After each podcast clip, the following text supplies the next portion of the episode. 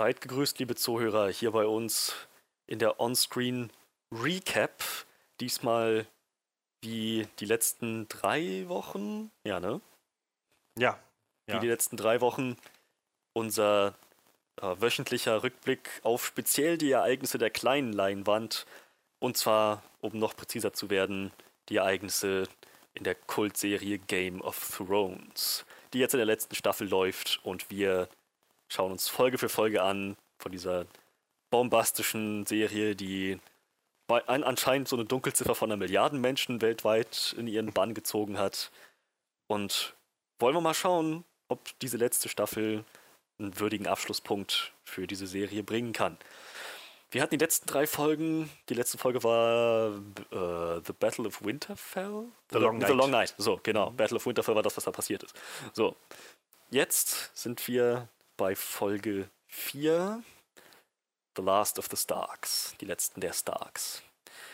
Und ja, ich würde sagen, wie jede Woche schauen wir mal, was so passiert ist und ähm, rekapitulieren das, im, weil der Name Programm ist. äh, wir, das äh, bin ich und unser Chef Johannes. Ja, äh, schön wieder da zu sein. Ich äh, war ja nur letzte Woche nicht da, ähm, ausgerechnet bei The Long Night. Ähm, eine Folge, die ich sehr großartig fand, muss ich sagen. So, ohne da jetzt noch weiter eintauchen zu wollen, aber ähm, ich falle doch eher in die Kategorie der Leute, die diese Folge wirklich als ein, ein, ein, eine sehr große Errungenschaft für, für die Fernsehlandschaft wahrgenommen hat. Tja, leider ist dann unser Horrorexperte Manuel, der letztes Mal dabei war, diesmal nicht dabei. Wir sind also wieder mal zu zweit. Naja, hat sich spontan in den Urlaub verabschiedet.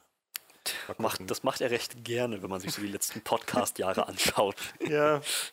So, so, so gut muss es einem gehen können, dass man auch einfach mal spontan Urlaub machen kann. Manuel, falls du das hörst, no hard feelings. Vielleicht ist er auch einfach noch so emotional erschöpft von, von äh, The Long Night. Also ich glaube, ich weiß nicht, ich, wie gesagt, ich habe noch nicht reingehört in euer Gespräch letzte Woche, aber mein Gefühl war ja so, nach allem, was er erzählt hat, dass er, ähm, dass das so für ihn noch mit das krasseste Ereignis der letzten Woche war. Und Endgame war auch letzte Woche. So. Tja, es passiert gerade sehr viel in Film und Fernsehen. ähm, ja, genau, dann schauen wir doch mal, was in The Last of the Starks passiert ist. Die Folge beginnt sehr würdevoll und das fand ich auch sehr schön eigentlich ähm, mit dem Shot von Jora Mormont gefallen in der Schlacht um Winterfell. Hm, Ähm, betrauert von Daenerys. Der nächste Shot ist Theon betrauert von Sansa. So, es ist im Prinzip dann so im, im größeren Ganzen die Beisetzungszeremonie der Toten, die in diesem, also der dann noch Lebenden, die in dem Kampf gefallen sind und jetzt tot sind. Ähm, und die, die, letzten, die, die, die letzte Ehrerweisung. John hält eine sehr bewegende Ansprache im Stile der Nachtwache. ja. Ihresgleichen sehen wir nie wieder. Es war halt ein echt starker Moment, zumal wir uns von einigen Charakteren verabschieden mussten, die wir seit Staffel 1 kennen. Und ähm, ich fand es schön, dass sich die Folge dafür auch nochmal Zeit genommen hat, so diesen, so eine Art Epilog für die, für die Schlacht noch daran zu fügen.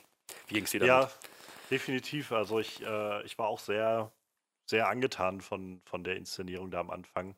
Ähm, Gerade zu sehen auch, dass, dass Sansa so ein bisschen nochmal, also Sansa ist halt sehr, eine sehr so, so kühle Person geworden in den letzten Staffeln, verständlicherweise, wenn man mal so ihre Reise mitmacht. Mhm. Ähm, aber so, also wir hatten es ja schon in der Folge vor ähm, der Schlacht gesehen, ähm, wo sie, wo Theon halt wieder ankam in Winterfell, wo sie auch das erste Mal irgendwie auf einmal so wirklich Emotionen groß gezeigt hat und sich so ein bisschen hat gehen lassen und jetzt halt auch nochmal zu sehen, wie sie um Theon trauert. Ähm, das, das war schon, war schon noch sehr, sehr emotional mit anzusehen. Und ja, Jora halt auch. Also ich meine, der ist halt auch so lange schon dabei und hat auch einfach so viel Scheiß durch. Oh ja. Ähm, und naja, das halt nach allem, was irgendwie passiert ist, dass er jetzt dann da, da liegt und ähm, Daenerys halt auch irgendwie an seiner Seite ist und ihn betrauert. Wenn er auch gegangen ist, halt, äh, um, äh, um Daenerys Leben zu schützen, so, das das ist halt schon irgendwie eine, eine sehr schöne Sache. Und ähm, ja, vor allem Johns Rede, also ich fand die auch schon, fand die auch beim ersten Schauen halt auch sehr mitnehmend, so dass wie er das, wie, wie sie es formuliert haben, auch so die Art und Weise, wie Kit Harrington das halt rübergebracht hat. Und das waren auch so Momente, wo ich dann, wo ich so ihn gesehen habe mit dieser, wie er dann vorne stand und halt angefangen hat davon zu reden, so dass es we owe them a debt we can never repay und ja. sowas. Und ähm, dann habe ich halt so zurückgedacht irgendwie so an die erste Staffel irgendwie, wo das halt noch so einfach der, ja, so weiß ich, in der ersten Folge halt so dieser kleine, kleine Junge fast noch irgendwie ist, so, ein Grün hinter den Ohren mhm. und so, keine Ahnung von irgendwas. Und jetzt ist er einfach an dem Punkt, wo es ist schon gestorben und hat irgendwie äh, alle möglichen Wunder der Welt gesehen so, und ähm, ja, und jetzt steht er da und äh, verabschiedet irgendwie die Leute, die ähm, ihr Leben gegeben haben für den Night King, so auf so eine unglaublich, ja, auf so eine, so eine unglaublich, ja, würdevolle Art und Weise, die so voller Pathos irgendwie ist. Das, ja, finde ich immer spannend, so sich jetzt gerade in den letzten Folgen mal so zurückzuerinnern, wo das alles losging. Tja, es ist. Es ist, ich meine, ich, ich kann mich noch an die Szene erinnern in Staffel 1, wo er das erste Mal mit Jamie gesprochen hat. Ja. Und wo er doch mit, mit seinem, seinem Dummy da trainiert hat. Ja, genau. Mit der Strohpuppe und Jamie dann gefragt hat, hast du das Schwert schon mal geschwungen? Ja, natürlich. Gegen jemanden, at someone, I mean. Äh, das, das, war, das war echt. So, wenn man bedenkt, wo das angefangen hat. Und, ja. Naja, und jetzt, jetzt wenn man dann überlegt, auf der anderen Seite, bei dieser Beerdigung, oder naja, ob man das Beerdigung nennen kann, aber halt äh, bei diesem Abschied, ähm, Jamie steht ja letztendlich auch in den Reihen da drin und wie sehr sich das irgendwie alles gewandelt hat. Und ja. Jamie, Jamie einfach so unglaublich, naja, reumütig irgendwie da ist, auch so überhaupt nicht mehr dieser Schönling und ähm, halt so, so zerflissene Klamotten auch irgendwie trägt und so. Und halt John jetzt irgendwie da ist als der, naja, nicht mehr ganz der King in the North, aber halt auf jeden Fall diese Autoritätsperson. Ähm, ja, es ist halt, wie gesagt, der Weg ist einfach so wahnsinnig, den die gegangen sind. Das ist es halt. John ist immer noch eine Autoritätsperson. Das zeigt sich auch, Überleitung, Überleitung, bei dem, was ist es, ein Leichenschmaus? Sowas in der Art, ne? Ja, und so eine Feier, glaube ich, auch einfach so, um Dass das, sie jetzt gewonnen den haben. Sieg zu feiern, ja. Ja. Und das zeigt, das zeigt sich auch da. Daenerys macht sich durchaus Freunde mit, äh, mit ihren Titeln, die sie äh, vergibt an. Was hat sie gemacht? Sie hat Gendry einen Titel gegeben. Mm, zum, ähm, zum, Lord of Storm's End. Ist, ja, genau.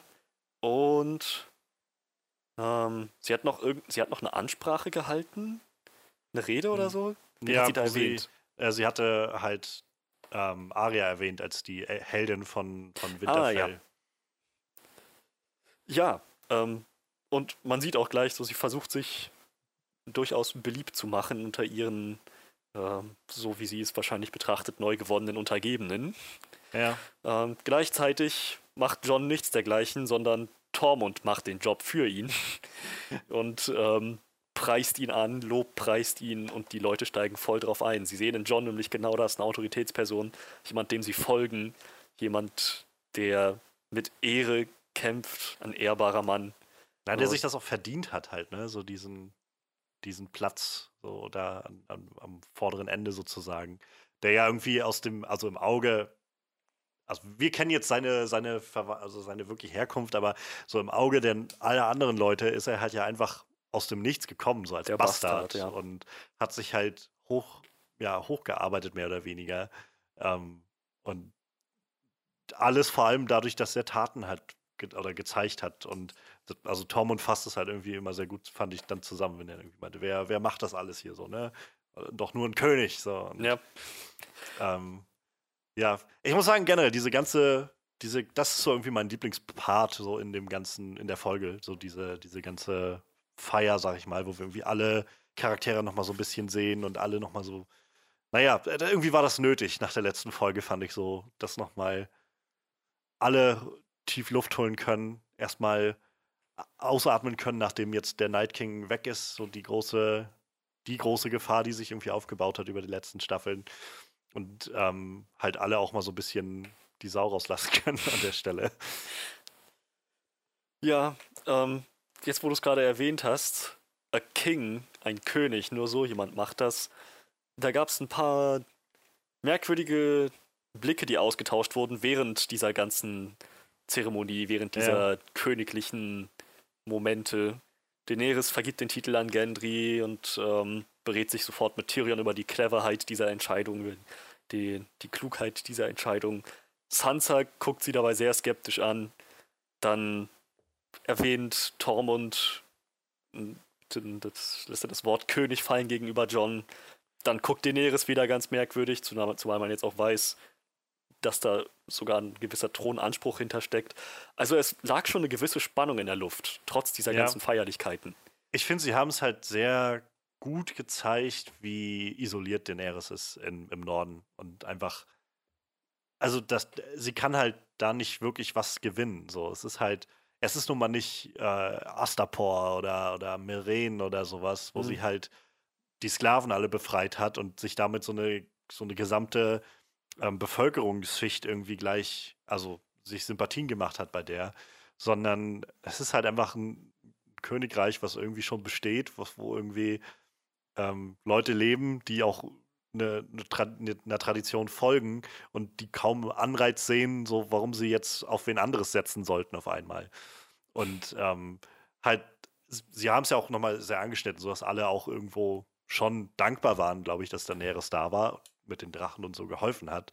Ähm, aber es wurde halt relativ schnell klar, dass sie halt trotzdem niemanden wirklich da oben hat. Und ähm, ich, find, ich fand das eigentlich sehr clever, dass sie es halt so ineinander gewoben haben. So zum einen Daenerys Isolation, die sie da oben verspürt, und zum anderen so ein Element, was halt später nochmal irgendwie auftaucht im Gespräch zwischen Daenerys und John, so dieses, dass sie auch nach dem, was sie sieht, ähm, relativ schnell der zur Erkenntnis kommt, dass ähm, ob John das jetzt will oder nicht, so die Leute werden nach John verlangen, wenn er mhm. halt, wenn sein, sein Thronanspruch rauskommt. Und also es gibt in der Folge so einige Momente, wo das halt immer noch mal durchkommt. Ähm, aber ich fand es ich fand's eigentlich ganz clever gemacht, dass wir das so auch sehen, irgendwie, wie sie zu dem Schluss kommt. Und naja, auch so ein Stück weit zu sehen, wie unangenehm John das ja auch ist.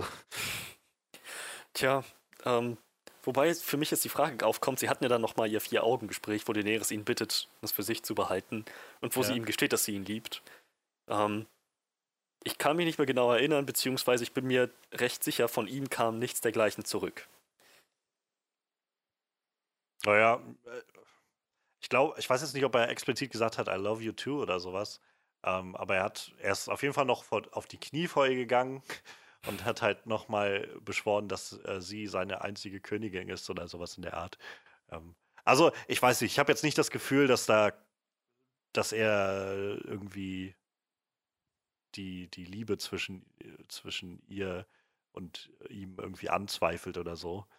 Ähm, ich könnte, also jedenfalls noch nicht so offen, glaube ich. Wenn dann, nee, nicht unbedingt das, also, aber ich also glaube, irgendwann in der Episode wird auch erwähnt, ähm, ich glaube im Gespräch zwischen Tyrion und Varys, er macht das alles für sie. Er gibt seinen Thronanspruch auf für sie. Ja. Nur frage ich mich, wenn, wenn es davon abhängt, ob er den Thron besteigt oder nicht, wie sehr er sie liebt oder was er für sie empfindet, wie wichtig sie ihm ist, dann hängt anscheinend ziemlich viel daran, wie wichtig diese Beziehung zwischen ihm und ihr ist. Ich, ich glaube, also ja, aber ich glaube auch, ähm, also selbst wenn, wenn, ähm, sag ich mal, er zu der Erkenntnis kommt, dass sie halt nicht die richtige ist oder seine Gefühle nicht aufrechterhalten kann oder sowas, ähm, glaube ich nicht, dass er auf einmal dann sagt, weißt du was, eigentlich hätte ich schon Bock auf den Job so. ähm, ich, ich glaube einfach generell, John ist, ist eigentlich so mittlerweile gefühlt durch. So, der will, glaube ich, einfach nur noch rasten und ruhen, so, nach allem, was er irgendwie durch hat. Das Problem ist halt bloß, dass, ja, er, er hat, glaube ich, auch gleichzeitig diesen Impuls, dass er da niemals wirklich hinkommt, weil er immer wieder dann trotzdem irgendwo Ned Starks Sohn ist und genau das tut, was halt dann doch irgendwo das aus, weiß ich nicht, moralischer Sicht vielleicht das Richtige ist oder so, oder aus ehrbarer Sicht das Richtige ist halt wie gesagt, wenn die Leute auf einmal da bei ihm vor der Tür stehen und alle sagen, ähm, du bist der richtige König für uns, du, ähm, du wirst das alles äh, richtig rocken oder sowas, ähm, dann, dann glaube ich schon, dass er früher oder später darauf einsteigen wird. Ob er das wirklich gut kann, ist, glaube ich, noch eine andere Frage. Also ich, ich hatte ähm, ein, zwei so ähm, Gedanken dazu gelesen, das fand ich ganz spannend, wo Leute halt auch meinen, naja, ist es wirklich gut, so einen widerwilligen König zu haben? Letztendlich ist das genau das, was Robert Baratheon war. Mhm. Halt so ein Typ, der einfach, er, ihm ging es nie darum, die Krone zu gewinnen. Letztendlich war das so halt auf dem Weg zu der Befreiung von Liana so ein Ding, was dann dabei rumkam, dass er halt dann auf einmal König wurde und dann steckte er auf einmal drin in dieser Rolle und kam dann nicht mehr raus. Und äh, das, dem Königreich hat es jetzt nicht so mega gut getan. ähm, deshalb, also keine Ahnung, ob John das jetzt wirklich gut ausfüllen könnte. Ähm, aber ja, das, also das Konfliktpotenzial ist halt auf jeden Fall da. Und auf jeden Fall, also ich meine, die Frage ist halt so, wo es dann hingehen wird mit, also wenn, das wird ja jetzt sicherlich noch Kreise ziehen in der nächsten oder übernächsten. Also es kommt darauf an, was jetzt mit den Charakteren passiert, so ob die alle überhaupt überleben, aber ähm, wenn die am Schluss übrig sind, John und Daenerys, dann wird das garantiert nochmal irgendwie eine größere Ansprache bedürfen, glaube ich. Oh ja, definitiv. Ja. Ja. Aber ansonsten, also vielleicht nur mal zu den, zu den, zu den Nettigkeiten zu kommen. So, ich, ich mochte halt, wie gesagt, diese kleinen Momente irgendwie sehr gerne. Also ähm, sei es jetzt der Hound, der dann da irgendwie am, am Tisch sitzt und sich irgendwie betrinkt und irgendwie nichts von den Weibern wissen will oder so, die da rum sind. Gleichzeitig Podrick, der ähm, der so rangewachsen ist irgendwie und mittlerweile dann jetzt einfach schon direkt so, ah, bloß ein Three-Ray diese Nacht, naja, was soll's. so ein bisschen ähm, überhaupt dieses, dieses Quartett Tyrion, Jamie, Brienne und Pod, die irgendwie ihr Trinkspiel da durchziehen. So Brienne, die sich auch dazu irgendwie so ein bisschen, naja, erweichen lässt oder halt sagt, naja, komm, ähm, jetzt äh, wird mal gefeiert so. Ähm, fand, ich, fand ich sehr schön. Also, das waren so echt herzliche Momente, die ich irgendwie gerne gesehen habe in der, also in diesem ganzen Mikrokosmos, der da sich abgespielt hat. Ja, also gerade irgendwie Tyrions Trinkspiel, das wir ja auch schon seit Staffel 1 kennen im Prinzip. Ja. Das war, das war absolut herrlich. Zumal es wahrscheinlich einer der ersten Momente, eine der ersten Folgen überhaupt ist, wo man Brienne so wirklich erleichtert und irgendwie ja. fröhlich sieht an mehreren, ja. mehreren Momenten. So dass sie mal dieses Ehre und so ein Pflicht bisschen, und alles ja. mal ein bisschen ablegt für einen, halt so, so, so, ein bisschen so Freizeit hat, so wirkt das ja. auf mich. Als ob sie halt so aus dem Job, sonst hat sie irgendwie 24-7 einfach ihren Job, den sie macht. Und das war einfach mal so, so eine Nacht, wo sie irgendwie den Job ablegen konnte und einfach mal so ein bisschen selbst sein konnte. Das, ja. ähm, und das genießen konnte halt auch. Und auch da, also fand ich es halt wieder einfach sehr schön, so wenn man sich das dann vor Augen führt, irgendwie, wie, naja, wie, was die alle so durchgemacht haben und wo die alle gestartet haben, die Figuren. Und dass sie jetzt dann irgendwie alle an einem, in einem Saal zusammensitzen und feiern. So seien es jetzt halt die Targaryens, die Snows, beziehungsweise die Starks oder halt die Lannisters und alle, die noch so dazwischen irgendwo sind, an kleinen Häusern und was weiß ich. So irgendwie, und das ist halt, wo ich dann so das Gefühl habe, wo Leute sich so ein bisschen aufgeregt haben, dass der Night King vielleicht einfach, warum musste der jetzt schon sterben und so. Im, im Kern, meiner Meinung nach oder meines Erachtens nach, glaube ich, ging es halt vor allem darum, dass, dass so eine, diese, diese treibende Kraft war in dieser Serie bis dahin, die halt vor allem Figuren aus den unterschiedlichsten Häusern und allem zusammengebracht hat. Und genau das ist irgendwie passiert. Und, naja, ich meine, das wird wahrscheinlich auch wieder als bisschen zerfallen in den nächsten Wochen, aber ähm, es hat auf jeden Fall erstmal gezeigt, dass äh, diese, diese Häuserdynamik, sag ich mal, die wir ja irgendwie vor allem in den ersten Staffeln sehr, sehr krass hatten, sich so aufgelöst hat, mehr oder weniger. Also wir haben ja. irgendwie einen offiziellen Baratheon jetzt wieder, der halt gegen, also dessen Vater irgendwie Daenerys Vater umgebracht hat und ähm, sie aber trotzdem ihn irgendwie adelt und also, wie gesagt, ich finde es irgendwie ziemlich cool. Und das war aber auch sowas, wo ich gedacht habe, als sie als sie dann Gendry angesprochen hat, sag ich so, oh Gott, was kommt jetzt bitte? Mhm. Einen Abend, komm schon so. Und ähm, sie dann aber auch, naja, relativ schnell dann den, den Move gemacht hat, ihn zu legitimieren. Ja, sie, also prinzipiell weiß sie, glaube ich, wie das Spiel gespielt wird, wie man ja. sich, wie man sich Freude, äh, Freude, ja, Freude auch, aber wie man sich Freunde macht. Das Problem ist halt, ähm, naja, dass sie ein bisschen Konkurrenz hat und äh, ein bisschen ein paar andere Dinge, auf die wir später noch zu sprechen kommen. Ja. Ähm, ja, genau. Dann irgendwas war noch bei der Feier, glaube ich. Wir hatten. Ach ja, Gentry hat natürlich seinen frisch gewonnenen Titel gleich mal ausgenutzt, um ähm, Aria zu angeln. Ja. Aber das hat wie erwartet nicht funktioniert. Denn, wie sie schon in Staffel 1 meinte, das ist sie einfach nicht. Sie ist keine Lady. Ja. So wie Gendry das von ihr gerne dann in dem Fall ja. wahrscheinlich gehabt hätte. Das war halt, äh, ist halt so, so ziemlich, also auch so, so ein klein bisschen cringy gewesen, fand ich beim Schauen. So nicht auf, auf eine schlechte Art und Weise, aber halt so dieses, dieses Dude. Findest du nicht das ein bisschen übereilt so? Ja, Und, ja. Ähm, Aber halt hey, so, ich meine, er ist auch noch irgendwie, was ist er? ja, na klar. Teen oder Anfang Ja, ja, 20? naja, die müssen, also müssten eigentlich alle so Teenies irgendwie mehr oder weniger sein, End-Teenies oder so. Mhm. De definitiv so, aber es war halt immer nur so dieses, naja, ich meine, zum einen, die kennen sich ja auch noch schon länger und so, aber trotzdem hatte man so ein bisschen das Gefühl von, äh, so, ich musste halt so ein bisschen dran denken an, äh, an halt Ready Player One, wo sie es ja auch so ein bisschen ausspielen mit dem Hauptcharakter, der dann zu der, ich weiß gar nicht mehr, wie sie hieß, äh, Artemis, war die das? Ah, Ähm, ja, ja, ich glaube schon. zu, zu ihr dann halt irgendwie nach dem ersten Date oder sowas oder nach dem ersten Kuss sagte so, ich liebe dich und, und sie dann noch wie, so, bist du bescheuert? So. ähm, und so ein bisschen hatte das davon was, fand ich so. Und ich meine, Aria hat es halt deutlich, ähm, deutlich sanfter irgendwie ausgespielt, aber halt irgendwie auch gesagt so, du, du bist cool, aber das wird nix. So. Dafür bin ich einfach nicht der Typ. Ja, wer weiß, wer weiß. Ich meine, prinzipiell haben die ja Chemie und wenn er einen anderen Lebensstil pflegen würde als Lord von Storm's End, hätte das vielleicht sogar klappen können. Aber er ist jetzt nun mal Lord von Storm's End und er Ja. wird an einen Ort gebunden sein und er wird Ja. ein Lord sein. Hm. Ein Moment, der auch noch war bei dieser Feier, ähm, bei dem ich tatsächlich sehr zwiegespalten mich fühle, ist das Wiedertreffen von Sansa und dem Hound. Denn zum einen fand ich das so als Szene gespielt ziemlich stark, denn die beiden sind nun mal, also haben nicht so viel Screentime miteinander gehabt, aber er fasst es halt irgendwie gut zusammen. So. Also sie haben halt, hatten diese Zeit in, in, in King's Landing, halt in Staffel 1, 2 Mhm. und sie hätte mit ihm abhauen können. So. In den Büchern tauchen sie noch ein kleines bisschen mehr so da rein in diese, also in, in diesem Moment, wenn er auf sie zukommt und dass sie halt, während er, während sie in äh, King's Landing ist, halt immer mal noch so ein, zwei Austausch miteinander haben, Austausche. Ähm, aber ich fand, also ich verstehe, worauf sie hinaus wollten.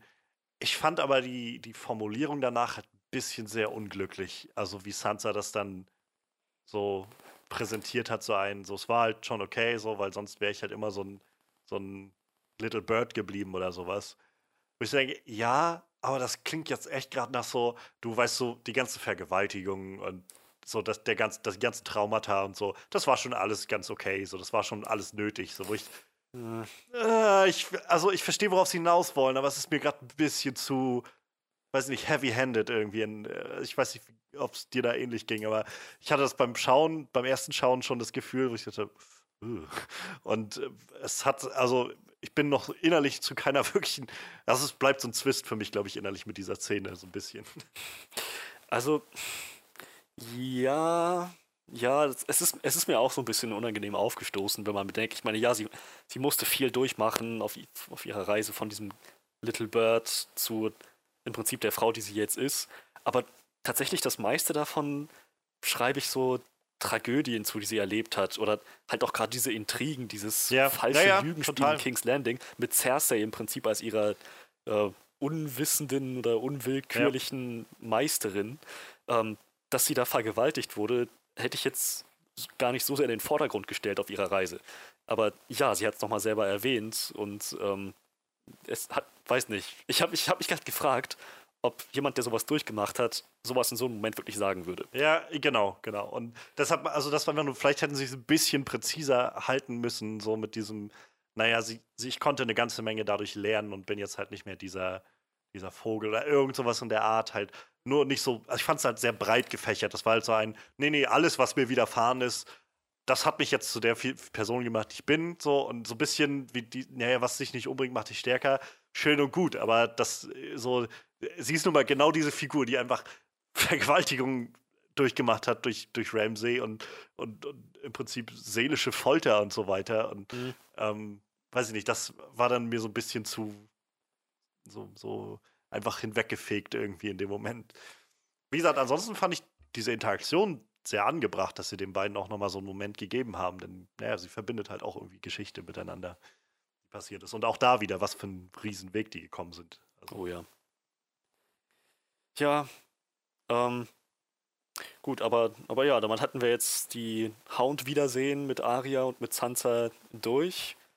Ähm, und ich glaube, wir könnten noch auf die das eingehen, was unmittelbar nach dem Festmahl passiert ist. Äh, ähm, beziehungsweise noch so das Ende des Festmahls. Tormund versucht sich nochmal an Brienne reinzuschmeißen. ähm, wird sehr sanft, ähm, wie, wie, sagt man das, abgewiesen. Ja. Let down. Ähm, und ich, ich fand es einfach so ein herrlicher Moment, wie, ich glaube, es war Tyrion, der sich ihm in den Weg gestellt hat, ne?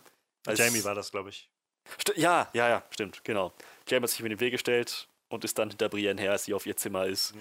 So, ja, Tormund wusste sofort, was Sache ist. Und dadurch haben wir überhaupt erst diese Szene bekommen, wo er dem, dem Hound die Ohren voll heult und einfach nur genervt ja. ist von allem. Das, das war absolut herrlich.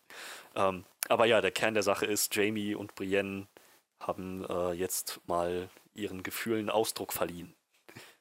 Ja, also ich, während so diese ganze Feierszene so irgendwie, wie gesagt, so, das, also die, die, der Part der ganzen Serie, der, der Folge war, die ich irgendwie am, am äh, liebsten mochte, fand ich eigentlich die Szenen, die Momente zwischen Jamie und Brienne, glaube ich, mit am stärksten, so als Figurenmomente, so kleine Momente. Ich weiß nicht, beide Figuren sind mir unglaublich lieb geworden über die Serie. Also bei Jamie ist es sowieso immer noch ein Wahnsinn, dass sie das geschafft haben. Mhm. Ähm, und bei Brienne, also sie haben halt, Brienne ist so ein bisschen, finde ich, der, so die, die, die Captain America-Version aus, aus Game of Thrones. So, so jemand, die so ganz klar Werte hat, die sie verfolgt und ganz offensichtlich auch nicht daran rüttelt, so wirklich. Also, ja, ähm, ja es gibt so diese Momente, wo sie irgendwie sagt, so fuck Honor oder sowas. Aber im Kern hat sie ja trotzdem irgendwie so, ein, so einen sehr strikten moralischen Kompass, nach dem sie handelt.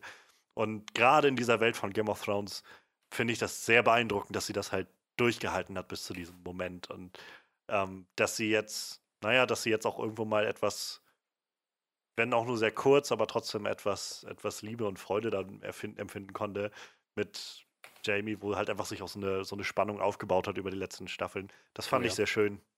Das, wie gesagt, fand ich sehr, sehr schön. Und auch sowohl die, die Szene, die sie dann haben, irgendwie, wo, wo er dann bei ihr auftaucht, oder dann halt am Schluss, wenn er abzieht. So, das also sind einfach mit so die, die stärksten Figurenmomente, finde ich, in der Folge. Auch die Szene, wo ähm, wo, wo alle aufbrechen und Jamie sagt, ähm, ich wurde, ja. was, was, was wurde, äh, wurde gebeten, da zu bleiben, als in irgendeiner Funktion und ja, genau, einfach nur so völlig klar ist, dass, dass Brienne ein Wort bei Sansa eingelegt hat. Ja. ja, ja, genau, genau. Ja. Und da hatte ich auch tatsächlich für einen Moment gedacht, so ob vielleicht Jamie so sich auch irgendwann jetzt einfach mal zur Ruhe auch setzen kann, so nach allem, was er irgendwie durchgemacht hat. Ähm, und so die, die Sachen einfach ruhen lassen kann, aber genau das geht eben nicht. ja. Ja, was, was passiert nach der Festmahlszene? Kriegscouncil, ne? Ich glaube, wir Oder haben wir es übersprungen? Ähm, ich glaube, wir haben vorher noch Danny und, und oh, John ja. miteinander. Also ja. Vier-Augen-Gespräch, was sie führen. Das war, das war wirklich so, war den Elefanten im Raum ansprechen. Ja auf Deutsch heißt das doch anders, oder nicht? Oder? Heißt das auf Deutsch ähm, auch Elefanten im Raum? Frage. Also hm. ich, ich, ich, würde sagen, ja, ich kenne es so, aber ich höre es auch hauptsächlich Englisch. Ja. aber ja, sie sprechen an, was dringend mal angesprochen werden musste. Die Frage ihrer Herkunft, die Frage des rechtmäßigen Thronanspruchs, den John ja eigentlich hat, wenn seine wahre Herkunft bekannt wird. Wie du schon meintest, Daenerys ist ziemlich klar, worauf das hinaus, hinausläuft, wenn es bekannt wird. Ja. Ihr ist aber die Beziehung zu John erstens sehr wichtig.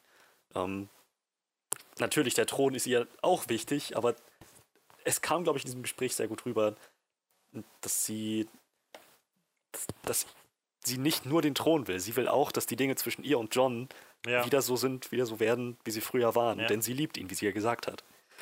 Und daher würde sie sich wünschen, dass John das Geheimnis einfach für sich behält. Ja. Naja, er kann das nicht. Weil er, ja, es ist seine Familie, es ist das Richtige, ihnen die Wahrheit zu sagen, so sieht er das.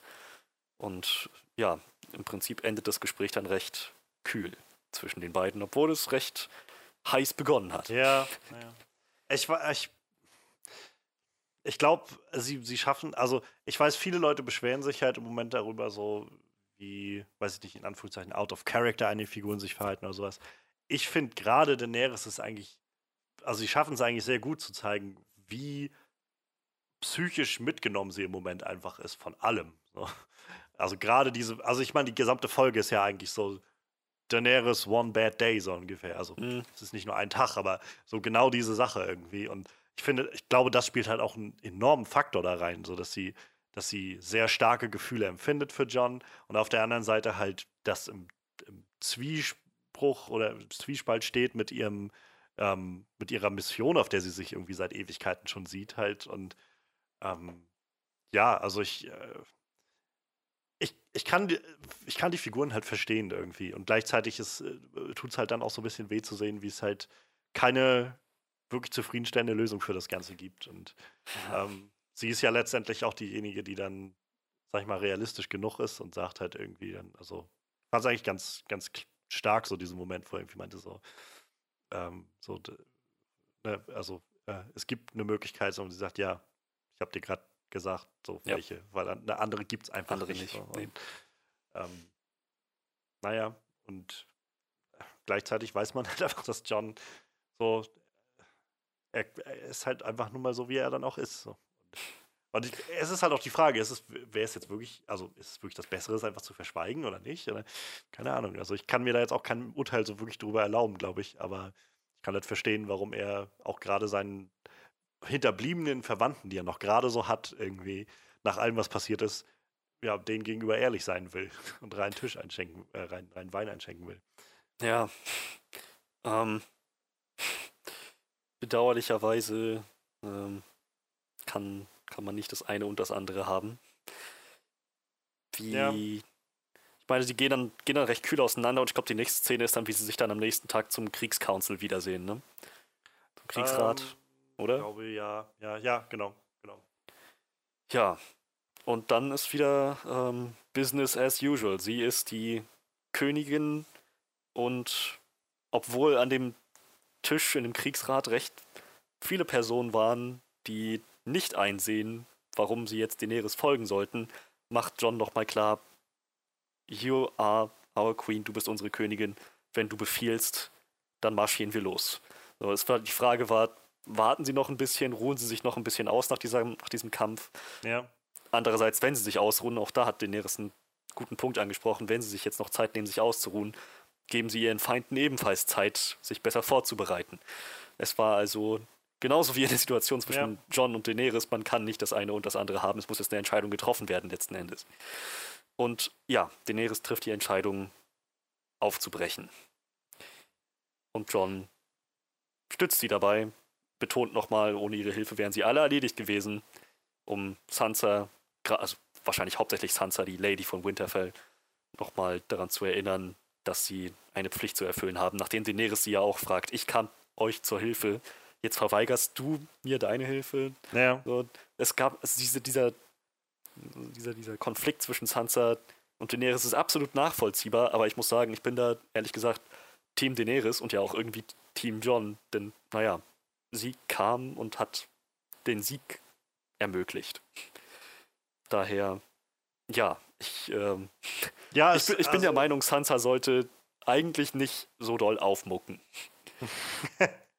sie sollte eigentlich sagen, ja, Deal ist a Deal. Wir kommen jetzt mit dir. Ja, also ich, wie gesagt, das ist, das ist einfach diese, diese Hin- und Hergerissenheit. Ich kann halt einfach beide per, äh, Positionen einfach super verstehen. So.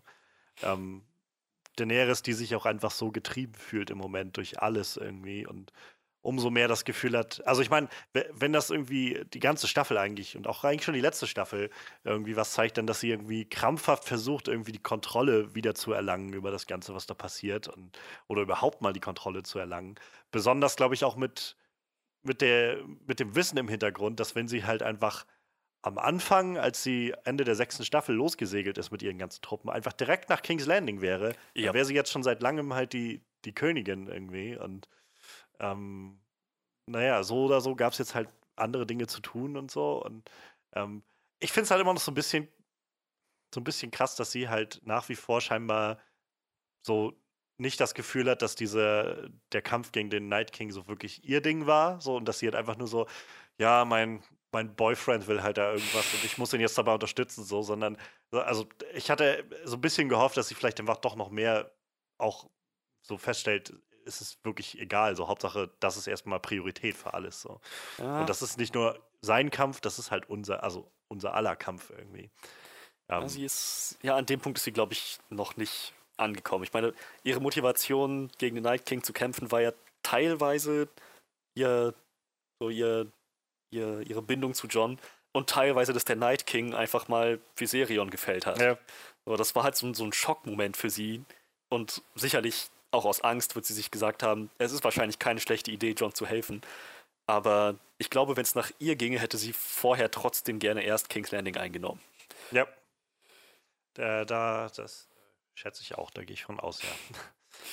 Ja. Ähm, ja, und da, davon ab, also ich kann halt aber auch Sansa echt gut verstehen. So, ich, die, das ist halt einfach, die Starks und einfach der Norden, die haben so viel Scheiß durch. So nicht nur, also besonders irgendwie seit die, die, die Serie begonnen hat, aber halt auch in den ganzen Jahren davor im Prinzip mit ähm, halt dem Mad King und den Starks, die da umgebracht wurden und so. Ähm, und naja, ich meine, was haben sie jetzt irgendwie seit, seitdem alles durch. Wie Ned Stark, der als Hand abberufen wurde, dann umgebracht wurde oder äh, gefangen genommen wurde, woraufhin Rob los ist und dann zum König wurde und die sich losgesagt haben. Dann wurde Ned umgebracht. Dann wurde nachher Catelyn und Rob irgendwie zusammen, also beide umgebracht und ähm, dann waren auf einmal die Boltons äh, unter ja, Lannister-Stütze irgendwie an der Macht und dann haben sie äh, Rickon umgebracht und jetzt haben sie gerade so irgendwie wieder es geschafft, Stabilität zu erlangen. So, die, das alte Haus Stark ist wieder da.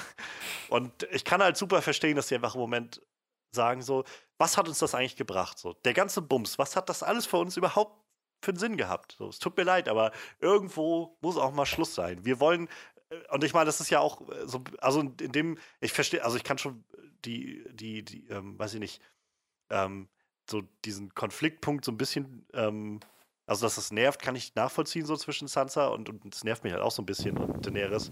Aber auf der anderen Seite denke ich auch so, naja, Sansa hat aber auch zum Beispiel in der zweiten Folge relativ klipp und klar gesagt, so, hier sind die Sachen, die wir raus austüfteln müssen. Was passiert mit dem Norden? So. Und irgendwie ist, ist, das auch so was, was einfach noch auf dem Tisch liegt, so was, was niemand wirklich weiter angesprochen hat.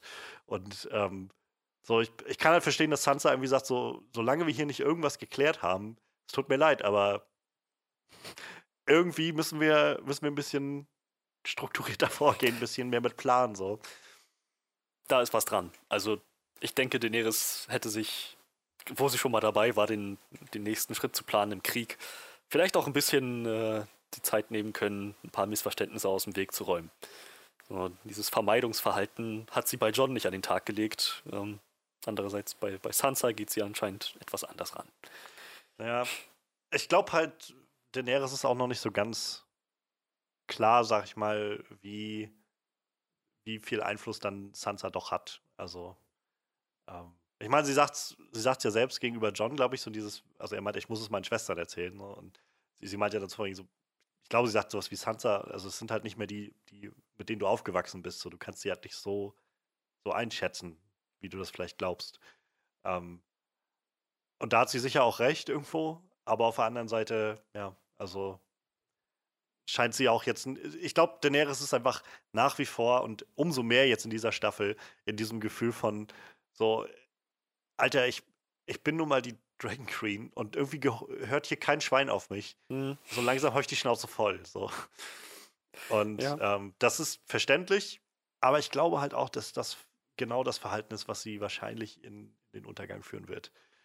Mal schauen, wo es hingeht noch. Also vielleicht ähm, kann sie ja auch noch, kann Mad Queen versus Mad Queen verhindert werden, aber ähm, wahrscheinlich nicht. Die Zeichen oder? stehen erstmal sehr darauf, finde ich, im Moment. Ach, ja, wir kriegen ja auch noch eine Szene, die diese, die ein bisschen anderes Licht auf die Entscheidung wirft, sofort loszuziehen. Ich weiß nicht, ob die davor oder danach passiert. Ich glaube davor, oder? Oder? Oder danach? Äh, welche Szene meinst du jetzt? Ich meine die, die Szene, wo äh, Viserion äh, Quatsch, wo, wo Drogon und Regal noch einmal so. fliegen gelassen werden und man sieht, dass die beiden schon. Glaub, das war, glaube ich, danach, ne? Ich glaube, es war davor, meine ich. Meine ich, aber ist auch eigentlich egal. Also ich weiß jetzt auch Ich meine mich zu erinnern, dass die beiden irgendwie über Winterfell zu sehen waren und dann war die Kamera nach unten geschwenkt und da waren schon alle Leute am Sachen packen. Aber, aber ähm, Mag auch sein. Ja, aber ja, man, man sieht, die beiden haben durchaus Wunden davon getragen und gerade Regal hält sich kaum noch in der Luft. Daenerys entscheidet aber trotzdem weiterzuziehen.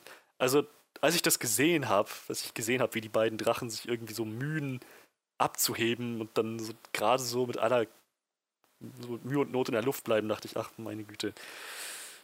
Das sind ihre ultimativen Waffen. Wenigstens denen sollte sie ein bisschen Zeit geben, sich zu erholen. Also die Frage, die ich mir halt auch gestellt habe, also ich meine, zum einen hatte ich das Gefühl, Drogon, glaube ich, ging es verhältnismäßig gut. Ja. War so mein Gefühl.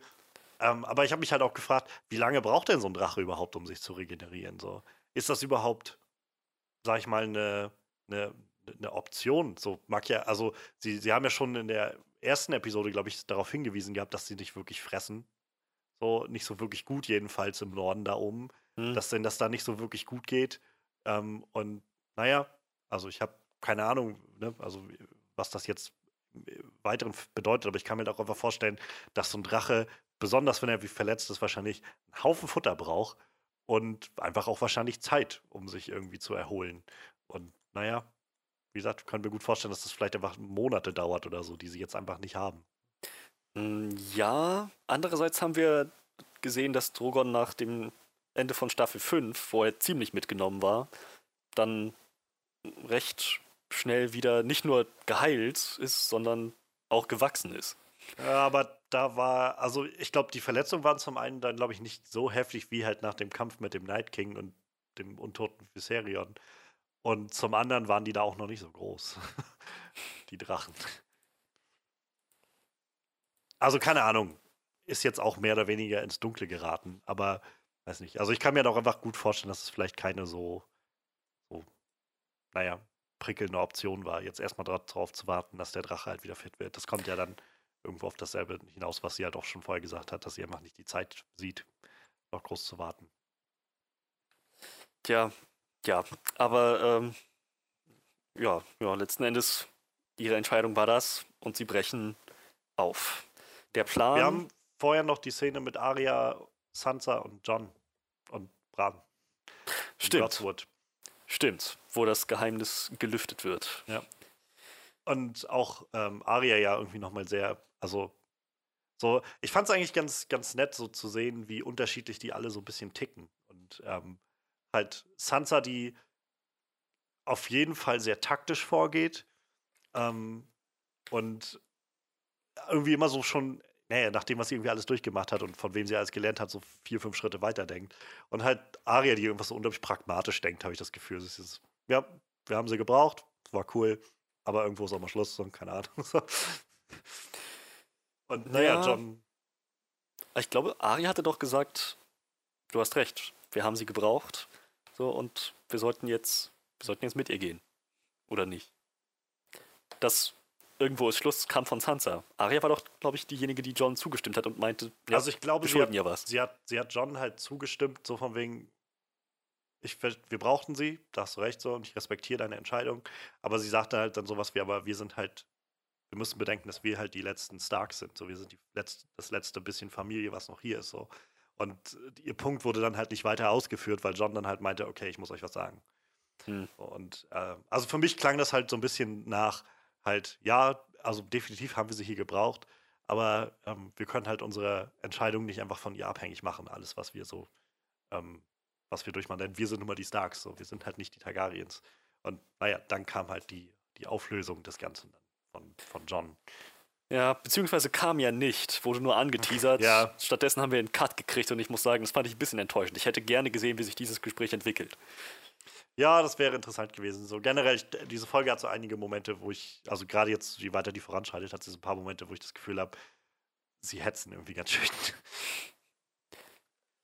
Und ja, das war so einer dieser Momente, wo ich auch gedacht habe, hm, ja, hätte ich dann vielleicht doch gerne gesehen, wie so die drauf reagiert hätten. Ähm, ich meine, ganz offensichtlich sind sie jetzt so weit, dass sie Bran schon akzeptieren als so diese allwissende Bibliothek oder so. ähm, aber ja, wäre trotzdem irgendwie interessant gewesen, so ihre Reaktion darauf zu sehen. Wir haben ja im Prinzip bloß das, den, das Aftermath gesehen davon, dass halt Sansa einfach sehr auf einmal sehr nachdenklich war über alles Mögliche und Ja, und ähm, auch, dass sie im Prinzip genauso wie Arya geschworen hat, dass das ein Geheimnis bleibt. Und ich muss sagen, es ist mir schon in der Szene aufgefallen, als John gesagt hat, okay, ich muss euch, ich muss euch was sagen, aber ihr müsst mir schwören, dass ihr es nicht weiter sagt, dass ihr es für euch behaltet. So, Aria sofort natürlich, wie du gerade meintest, ja. so mit ziemlicher Loyalität und pragmatisch so, I swear it, ich schwöre es. So. Und bei Sansa ist mir das aufgefallen, ich, ich dachte erst, entweder ist das ein Fehler oder ist es irgendwie Absicht. Die Art, wie sie I swear it gesagt hat, hat mich ein bisschen, bisschen zum Nachdenken gebracht. So schon so ein bisschen skeptisch gemacht. Nicht nur, dass sie recht lange gezögert hat, sondern sie jetzt auch noch so irgendwie vor sich hingenuschelt, so I swear it. Da dachte ich, okay, entweder war das jetzt einfach so ein Sophie Turner und die das so gesagt hat und dann haben sie das als Take genommen oder ja. da steckt irgendwie eine Idee hinter. So, wie sich später rausstellt, ähm, war sie nämlich anscheinend nicht so begeistert davon, das für sich zu behalten hat es ja auch letzten Endes nicht gemacht. Ich fand, also generell definitiv irgendwie widerspricht das so diesem typischen Stark, Ned Stark-Image, so, diesem Air-Ding. Andererseits find, hat sie ja auch nicht unbedingt bei den Starks gelernt in den letzten Jahren. Ne? Eben, und ich, genau das wollte ich gerade sagen. Also ich habe halt das Gefühl, dass genau, also das ist so, so ein Moment, der besser als wahrscheinlich jeder andere rauskristallisiert, wie viel sie Littlefinger auch verschuldet. Denn nichts anderes, als was sie da macht, ist halt Chaos is a ladder. So zu, zu wissen, wenn ich diese Informationen jetzt raushaue, das sieht man ja in ihrem Gespräch mit Tyrion dann auch, dass sie halt noch so ihre Windungen sich, sich im Turbo drehen irgendwie, um zu überschlagen, was, was für Chancen entstehen dadurch jetzt, wenn sie das halt rausgibt oder eben nicht rausgibt. Ja. Und sie halt einfach zu dem Schluss kommt, so damit streue ich eine ganze Menge Chaos hier raus. Und ähm, das kann nur im, also scheinbar jedenfalls in ihrem Schluss, nur zuträglich sein dem, dem Norden und den Starks. Ja, sich so ein bisschen von der Sache des Südens wieder abzukoppeln. Ja. Oder, ja. oder Instabilität halt, da unten auszusehen. Ja. So. Tja, ähm, ziemlich hinterlistig von ihr, aber ja, wenn man, wenn man drei Jahre mit Cersei verbringt und dann nochmal zwei mit Littlefinger, äh, kommt das wahrscheinlich dabei raus.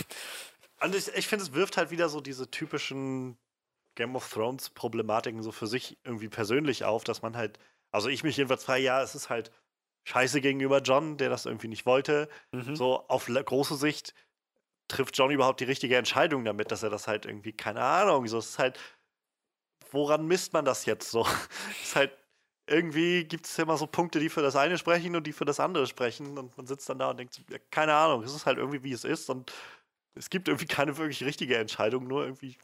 So Aber ich glaube ja. halt, also die Folge heißt ja nur auch The Last of the Starks. Und ich glaube, gerade was sie damit auch nochmal rausheben, ist halt, The Last of the Starks ist halt Sansa. So.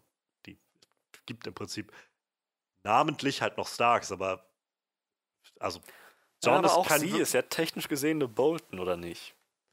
Ähm, naja, naja, technisch gesehen ist sie eine Lannister, wenn du so willst. Also, also deshalb, so gesehen gibt es eigentlich keine Starks aber, mehr, ne? Also ich glaube halt so von dem, was die Starks sind und wer sich quasi um das Stark-Ding kümmert, sag ich mal, ist, glaube ich, Sansa halt einfach die letzte Stark. So, weil John ist halt Targaryen und ähm, ich finde, die Folge hat auch irgendwie sehr klar gemacht, dass er eigentlich mit dem Norden mehr oder weniger abschließt im Moment. Ähm, sei es halt nur dadurch, dass er Ghost auch wegschickt. So. Auch ähm, in einer sehr herzlosen Art und Weise. Ja. wenigstens, noch eine, wenigstens noch ein bisschen Abschied. So, so wie wir in Staffel 4. Warte, ja, ich lasse ja. dich erstmal zu Ende erzählen. Ähm, ja, also auf jeden Fall John, der irgendwie auf jeden Fall sich als Targaryen äh, outet und ganz offensichtlich, also auf jeden Fall in so einem Identitätskonflikt steckt. Ähm, Bran ist sowieso nicht mehr wirklich Bran, so das sagt er auch selbst immer wieder. Und Aria, Aria gar nicht macht anfangen. klar, dass sie auch kein, also allein schon der Punkt, wo sie halt am Anfang, das bin nicht ich, so dieses ganze, äh, wenn sie halt eine Lady von Winterfell wäre, wäre das ja auch noch was anderes, so, aber sie ist halt einfach niemand mehr, der so in diese Richtung denkt oder so. Sie hat halt einfach bloß jetzt noch ihr Ziel, loszuziehen und wahrscheinlich Cersei umzubringen und dann und den ist sie halt vielleicht, wenn es gut läuft. Ja. Und dann ist sie halt weg, so, dann wird sie vielleicht das, was sie ja ähm, irgendwo in Staffel 6, glaube ich, sagt, oder 5 ist das, glaube ich, ich glaube Staffel 6, wo sie ähm, meint, dass sie halt rausfinden will, was im Westen liegt und nach Westen mhm. segeln will oder sowas in der Art. Ähm, aber die ist halt, also, die schert sich doch, also schert sich doch auch nicht mehr darum, sowas halt jetzt den Norden angeht und das Haus Stark an sich so. Nee. Die einzige, die das halt aufrechterhält, ist halt Sansa, die sich gerade so mit allem, was sie irgendwie gelernt hat, dafür einsetzt, dass halt das Haus Stark erhalten bleibt. Ja, das Einzige, was Arya interessiert in diesem Zusammenhang, ist halt The Pack, die Familie. Was jetzt mit dem Haus Stark speziell passiert, mit diesem Namen, das kümmert sie, glaube ich, nicht so sehr. Ja. Ja, Ja, ja und ähm, also was, was, um vielleicht gleich nochmal drauf einzugehen, die Szene mit John und Ghost, so das war auf jeden Fall äh, ziemlich, ziemlich äh, kalt irgendwie. Ähm, ich, ich hatte beim Schauen, also es fällt einem auf jeden Fall auf und man findet es so ein bisschen schade. Ich hätte es halt gut gefunden, oder was ist gut, aber ich hätte es halt wenigstens gerechtfertigt gefunden, so wenn ich das Gefühl habe von, ähm, halt, es geht irgendwie um diesen symbolischen Akt, dass er halt den Wolf jetzt hinter sich lässt, so den Stark sozusagen von sich schiebt, mehr oder weniger. Ähm, und das habe ich da irgendwo auch reingedeutet. Und dann habe ich aber gelesen im Nachhinein, dass der Regisseur, weil er, also jetzt das auch im Netz viel hochging so und äh, so, ne, so kalt, so Ghost und so weiter. Und der Regisseur halt meinte irgendwie, der David Nutter, dass es halt zu aufwendig gewesen wäre, das halt mit CGI, weil die Wölfe halt CGI sind, irgendwie das darzustellen. So. Da denke ich dann aber so, wie soll denn das bitte? Ihr, lasst Leute auf, auf, auf Drachen reiten, aber das ist das Problem irgendwie. zumal das war nicht das Problem in, was war das, Staffel 4, wo sie Man, äh, nicht, nicht Mans Raiders, ähm, Krastas Hof angegriffen haben, vor den, vor den, Desert, Ja. den Deserteuren befreit haben und dann Ghost aus dem Nichts wieder auftauchte, wo er damit auf ihn zukam, so, ich, du hast Mhm. mir gefehlt, mein Großer, so ein bisschen unter dem Ohr kraulen. Das war ja nicht viel, aber wenigstens sowas irgendwie, so ein, dieses, dieses Level von Herzlichkeit nochmal in eine kurze Verabschiedung zu stecken. Meinetwegen, meinetwegen verzichtet auf die Handberührung, wenn ihr kein Geld dafür habt, aber irgendwas, irgendwie nochmal, hey Großer, viel Glück oder so. Nicht Ja. einfach nur, jo, ich bin da mal weg, Sayonara.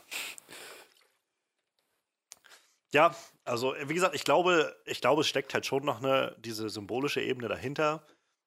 Er sagt ja, glaube ich, auch selbst noch sowas, er fühlt sich im Norden wohler als, als halt im Süden oder sowas. Und Ja, wie gesagt, ich glaube schon, dass da auch noch diese symbolische Ebene hintersteckt. Mich stört halt bloß echt, dass, dass David Nutter dann auf einmal mit so einer, naja, mit so einer Argumentation ankommt, so statt einfach zu sagen, es ist so und dann ist gut so. Aber dann zu sagen, ja, nee, das war jetzt halt ziemlich schwierig und es war dann halt doch ein ziemlich so powerful Moment, meint er dann irgendwie sowas. hm. Ich keine Ahnung, also das ist irgendwie ziemlich doof rübergebracht. Tja. Ähm. Da. Ach ja, genau. Auf den, auf den Plan gegen Cersei sollten wir vielleicht auch nochmal eingehen, bevor wir weitermachen. Ja, Der weitere Plan, den sie jetzt in dem Kriegsrat besprechen, ist ähm, Cersei umringen von Nahrungsmitteln, Nahrungsmitteln, Zufuhren, Transporten, abschotten, sozusagen die Stadt auszuhungern. Die Stadt, die Bevölkerung wird dann schon irgendwann einsehen, okay, die Leute da draußen greifen uns nicht an. Den, der einzige, den sie hier anscheinend haben wollen, tot sehen wollen, ist Cersei. Also am besten geben wir ihnen Cersei, so dass sie sich dann gegen sie wenden und die Stadt mit entweder gar keinem oder sehr wenig Blutvergießen eingenommen wird. Grandioser Plan, wenn man so von der, von der reinen Theorie ausgeht. Die Praxis stellt sich dann später raus, ist doch etwas anders. Aber mit diesem Plan brechen alle auf. John und die nördlichen Armeen auf den Schiffen. Ich glaube, Davos ist auch dabei, meine ich. Bei, Davos, ja. Bei, bei John im, im Gepäck. Die sind mit den Schiffen, glaube ich. Oder nee, die sind Ich über Land glaube, unterwegs. Davos, ja, ja, über Land. Also John und Davos auf jeden Fall, meine ich, ist auch über Land bei John halt dabei. Hm. Ähm, die anderen sind, glaube ich, auf dem Schiff. Ja, genau. Und ähm, so brechen sie auf. John mit dem Plan, friedlich King's Landing einzunehmen. Daenerys ursprünglich auch. Aber jetzt habe ich das Gefühl, wir überspringen irgendwas. Ja, wir haben noch das, auch nochmal eine sehr, sehr starke Szene, finde ich, zwischen Tyrion und, ähm, und Varys. Wo sie halt genau das besprechen. Die, Herrschaft oder die mögliche Herrschaft von John als König. Ähm, äh, vorher hatten wir. Da, nee, warte mal. Die Szene zwischen Tyrion und Varys kam doch erst. Das ist die, wo. Ähm, Da Varys sind sie auf meinte, dem Schiff. Ja, genau, aber. Stimmt. Aber also, ja, stimmt, da unterhalten sie sich ja noch so in. Oder. In einem der Gespräche hat Varys doch gesagt, so. Die ist. Da- Da- Daenerys ist schon zu. zu brutal geworden, zu skrupellos. Ja. Und äh, in einem der Gespräche war das doch, wo Tyrion gemeint hat, so. Was, was, was du hier vorschlägst, ist Hochverrat. Mhm. Und war das nicht erst nachdem sie angegriffen wurden? Nee, ich meine nicht. Das war schon davor. Ich meine, das war davor. Das zielte halt, glaube ich, auch vor allem darauf ab, dass, ähm, dass Daenerys zum Beispiel in dem Gespräch, also in dem, in dem Council war das, meine ich, wo sie geredet haben, wo sie davon geredet hat, dass es so, it's my destiny. So, und diese Sachen. So, darauf spielte das, glaube ich, viel an. Und ähm, ich glaube, es ging halt, also das war so mein Empfinden, ähm, um nochmal diesen Bogen zu spannen zu dem am Anfang, zu diesem, zu diesem, äh, dieser Festveranstaltung. Das war ja genau das, worum es ging, irgendwie. Dieses, dieser Gedanke von, ähm, sobald das Wissen erstmal draußen ist, werden Leute sich auf John fixieren. Und genau das ist es, was passiert ist. Also, das, das Ganze ist erstmal rausgekommen, also jedenfalls gegenüber Tyrion, der hat's Wahres erzählt. Und ähm, naja, wahres Schluss war halt sofort irgendwie, okay, wir haben eine bessere Option mit John. So, ich frage mich aber nur, auf welcher Grundlage er das. Warum, naja. warum ist John die bessere Option und nicht Daenerys? Ich meine, ja, Daenerys hat in Staffel 7 die Talis äh, verbrannt und ähm, ist mit diesem ganzen Destiny-Kram unterwegs, aber nichts lässt vermuten, dass sie eine schlechte Königin sein würde.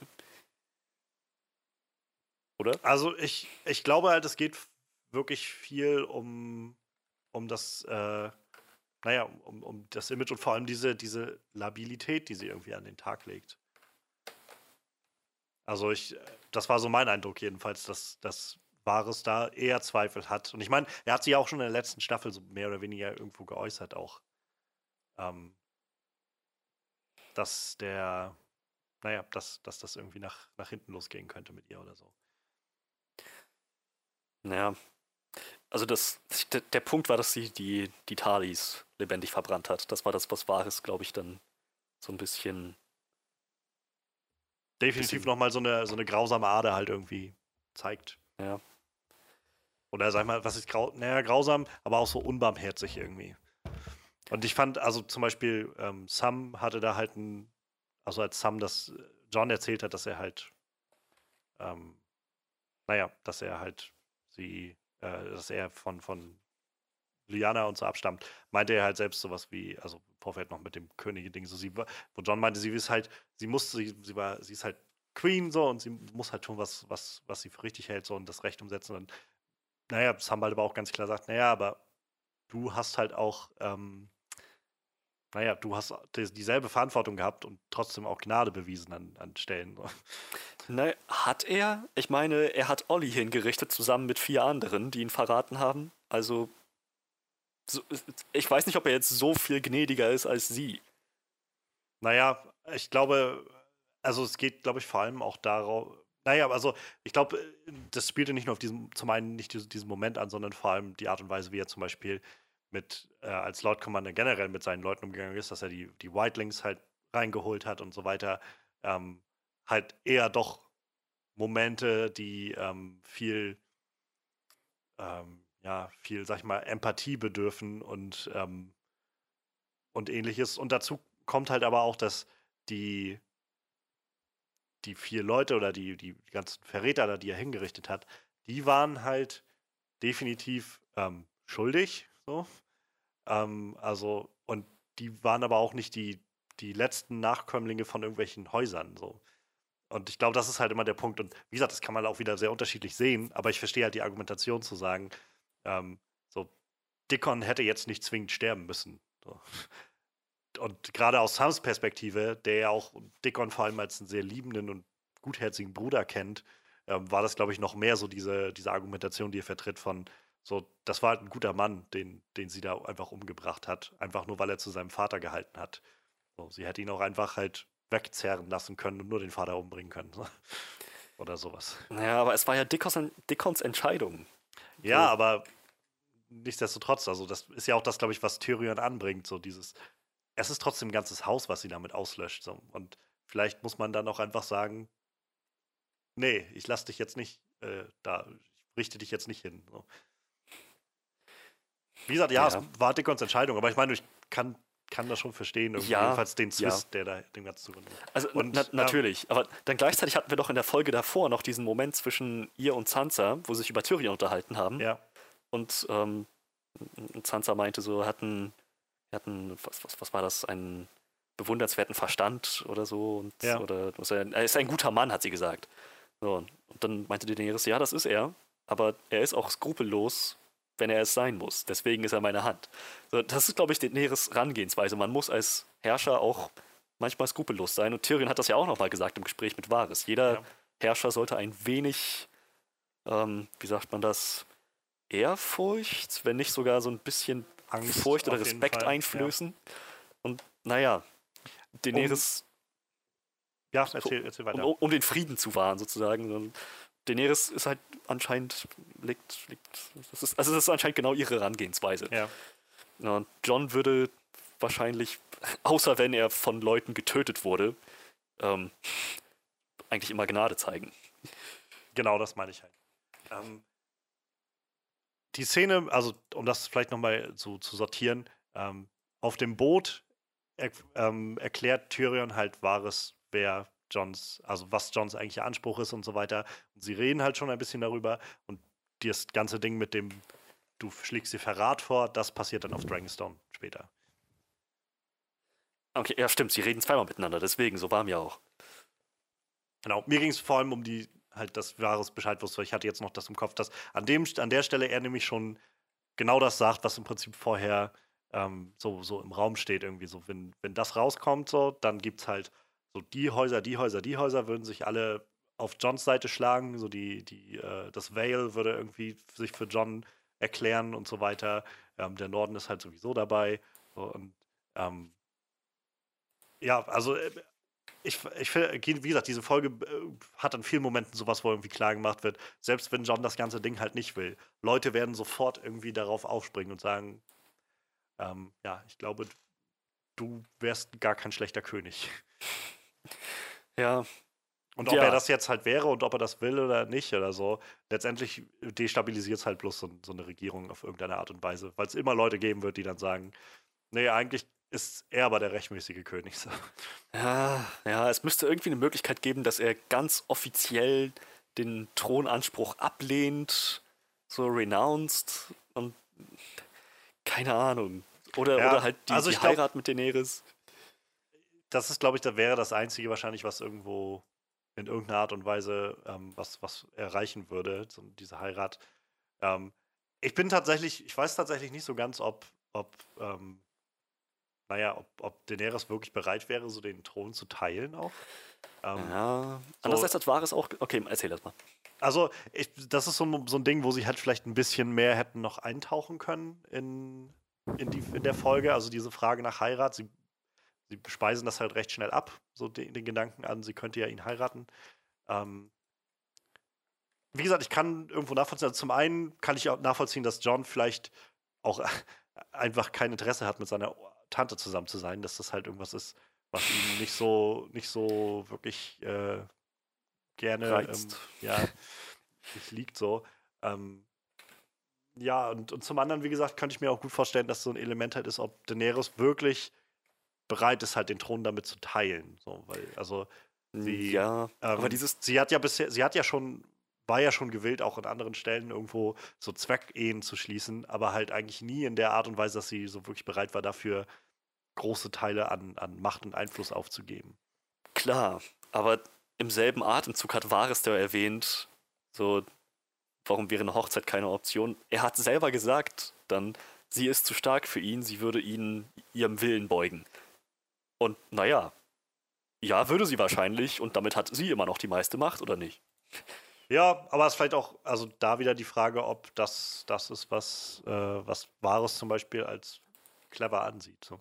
Also wie gesagt, ich glaube, die Zweifel, die Wahres, die in Wahres sind, sind halt jetzt nicht, die entstehen nicht erst nach dem Tod von Regal, den wir dann jetzt nachher gleich haben, sozusagen. Sondern ich glaube, die Zweifel sind halt schon länger da. Es gab auch in, äh, in Winterfeller diesen Moment, wo Daenerys aufgestanden ist vom Tisch und dann bei der Feier weggegangen ist, wo er sehr skeptisch und besorgt irgendwie hinterhergeschaut hat und dann Ja, mitgegangen und ist. So. das war tatsächlich ein Moment, wo ich gehofft habe, okay, Varys sieht jetzt die, diese, diesen Konflikt in dieser Situation, sieht, wie kompliziert die Sachen sind. So, er ist jetzt der Meister der Flüsterer, die Spinne seit Staffel 1. Er, wenn jemand das irgendwie wieder in die richtigen Bahnen lenken kann, dann er, zusammen in Teamarbeit mit seinem Best Buddy Tyrion, Hand of the Queen, so das Dream Team, um Daenerys auf den richtigen Pfad zu führen. Und ganz ehrlich, das hätte, glaube ich, so wie die beiden Charaktere vorbereitet wurden über die ganzen Staffeln und auch Daenerys, hätte das eigentlich funktioniert. Zumal wir in Staffel 5 noch ein Wahres haben, der Daenerys gegenüber sehr loyal ist und sehr ergeben. So, ja. ich, hätte, ich hätte jetzt echt erwartet, dass er nicht gleich sagt, ah, nee, doch nicht. Ich guck mal nach einer besseren Variante, so wie es in Staffel 7 schon im Prinzip angeteasert wurde, sondern dass er sagt, gut, sie ist diejenige, die ich mir ausgesucht habe, so wie Tyrion das sagt. So an einem gewissen Punkt entscheidest du dich für einen Herrscher und versuchst dann dem, ja, dem möglichst ich, gut zu dienen. Ich muss sagen, ähm, das ist nachher die andere Szene zwischen den beiden, die ich halt einfach großartig finde.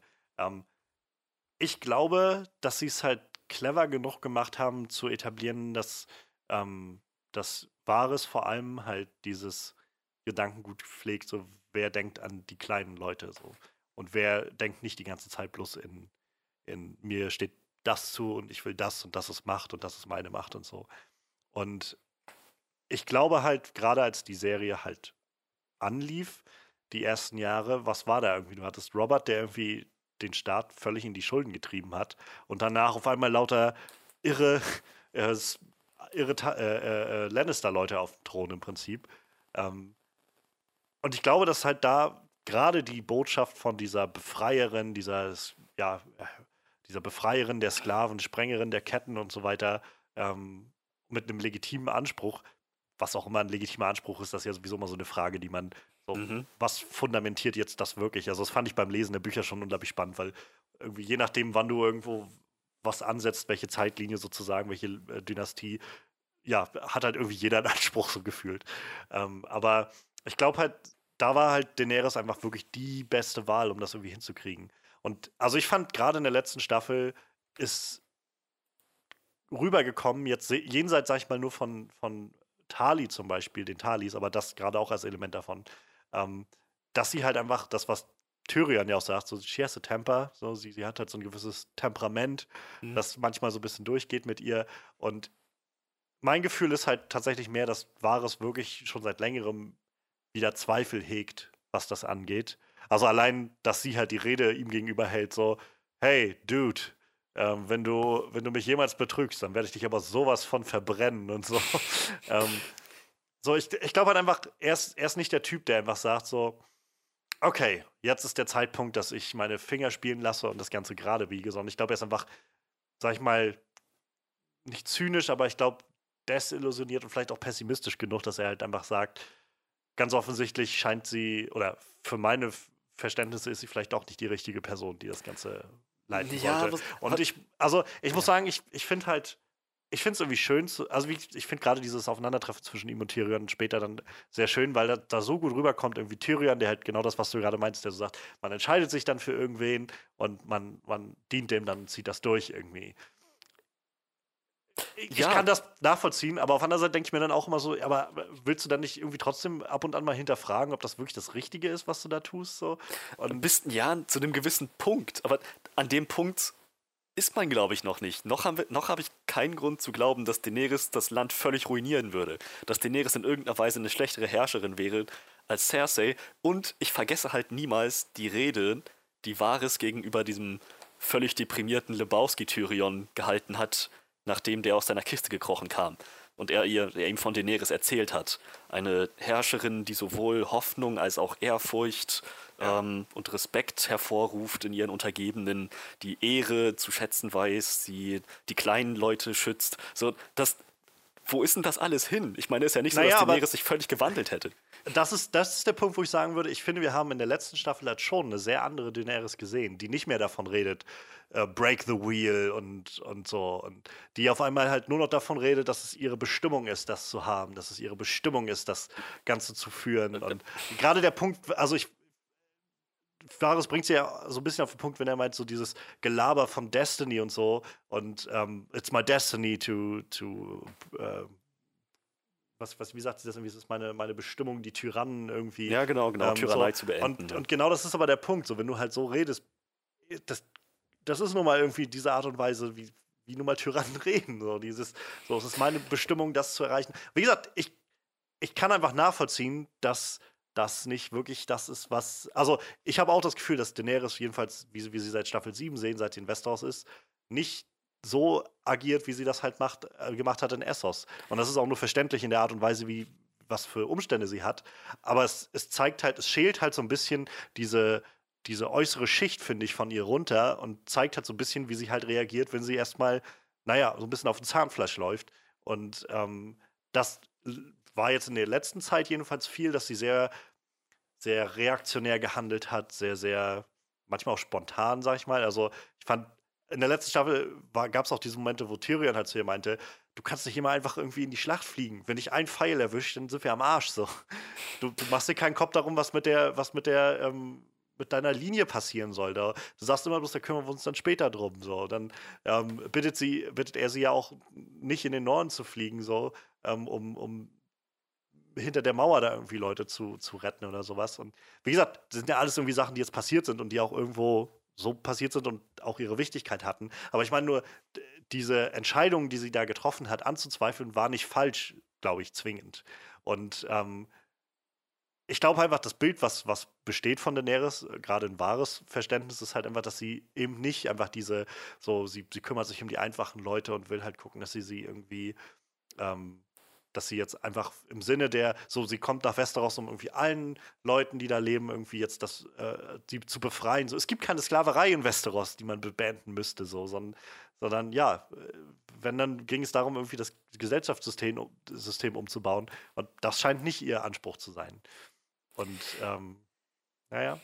Also. Ja, ähm, andererseits diese Break the Wheel-Rede, die sie in Staffel 5 gehalten hat, die hat sie in Staffel 7, letzte Staffel hat sie die nochmal gehalten nachdem sie die Lannister-Truppen besiegt hatte, hat sie gesagt, so die Cersei Lannisters dieser Welt, ähm, dieses Rats, das die kleinen Leute zerquetscht, das will ich zerstören, nicht euch.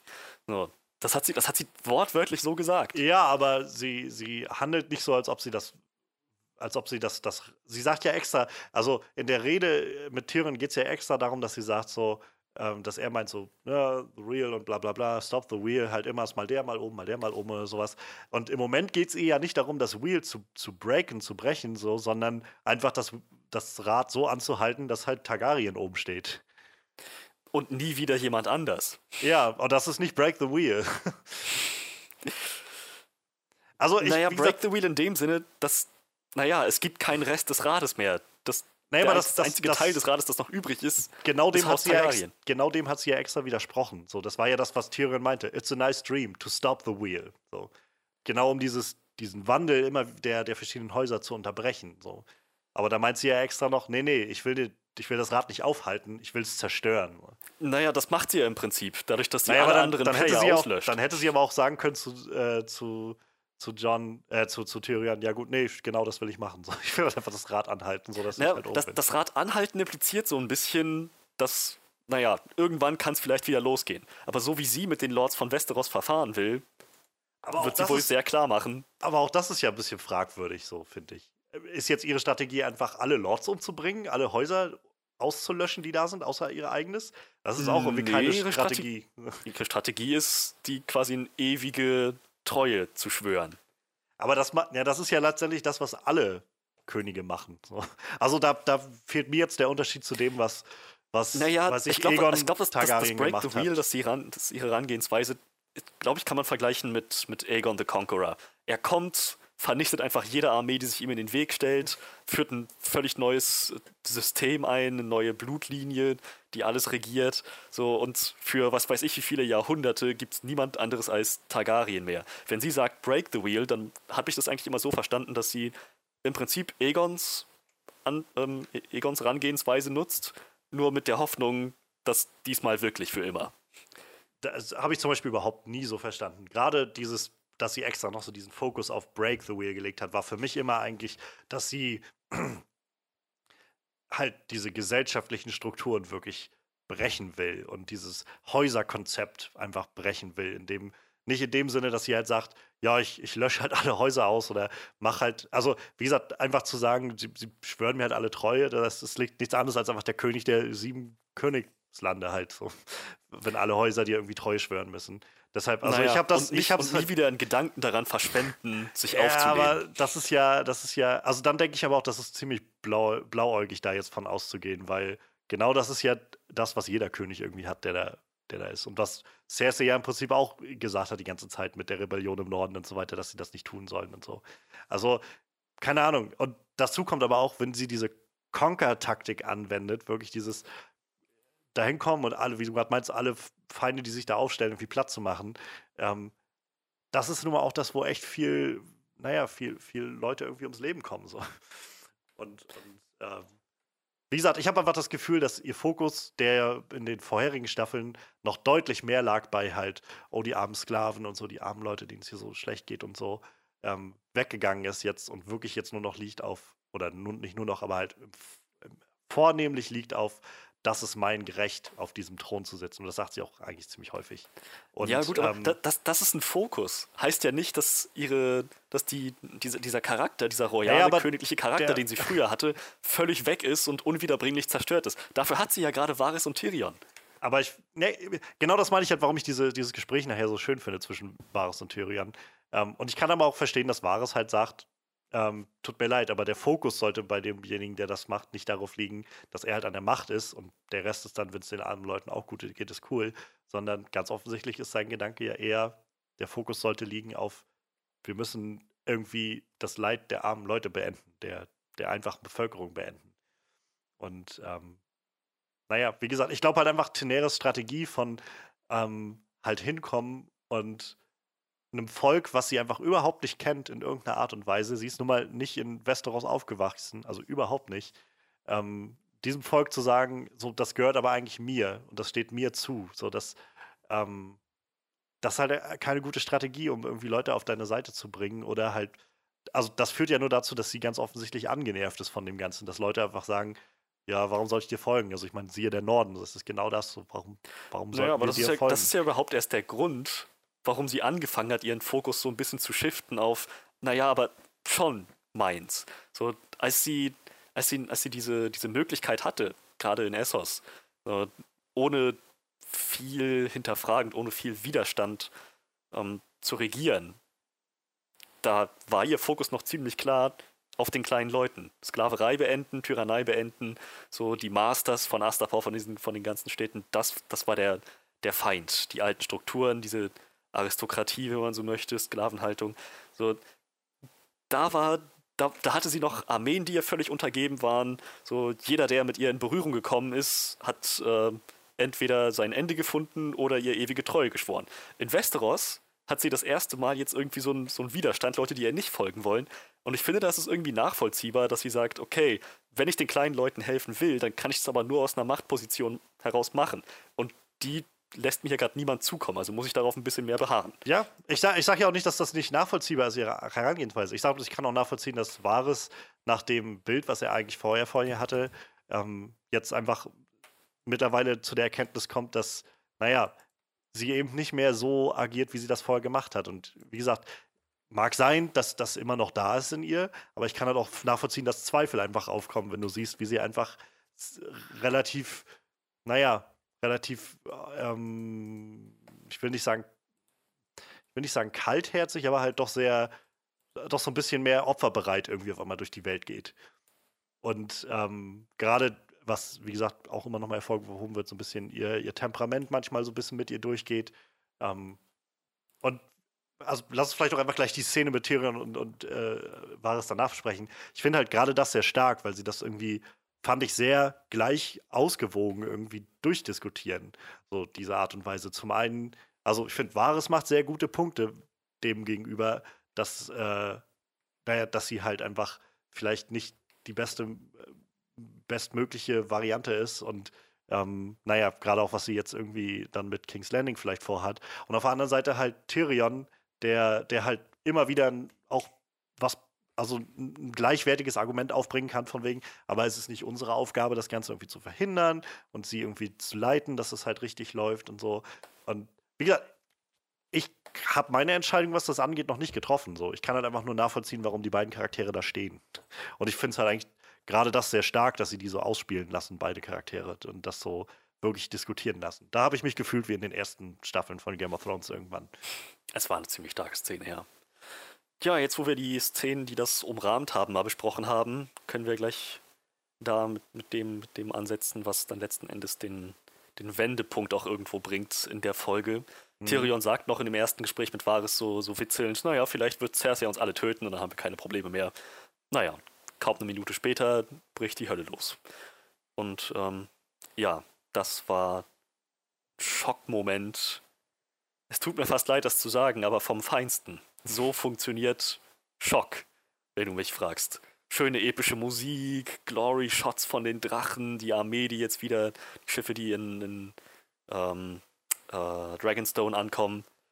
Und naja, plötzlich reißt die Musik ab und das Einzige, was man sieht, ist ein riesenhafter Skorpionbolzen in Regals Brust.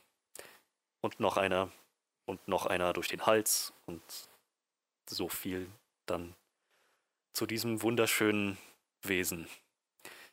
Stürzt in die Wellen und taucht nicht noch einmal auf. Regal tot.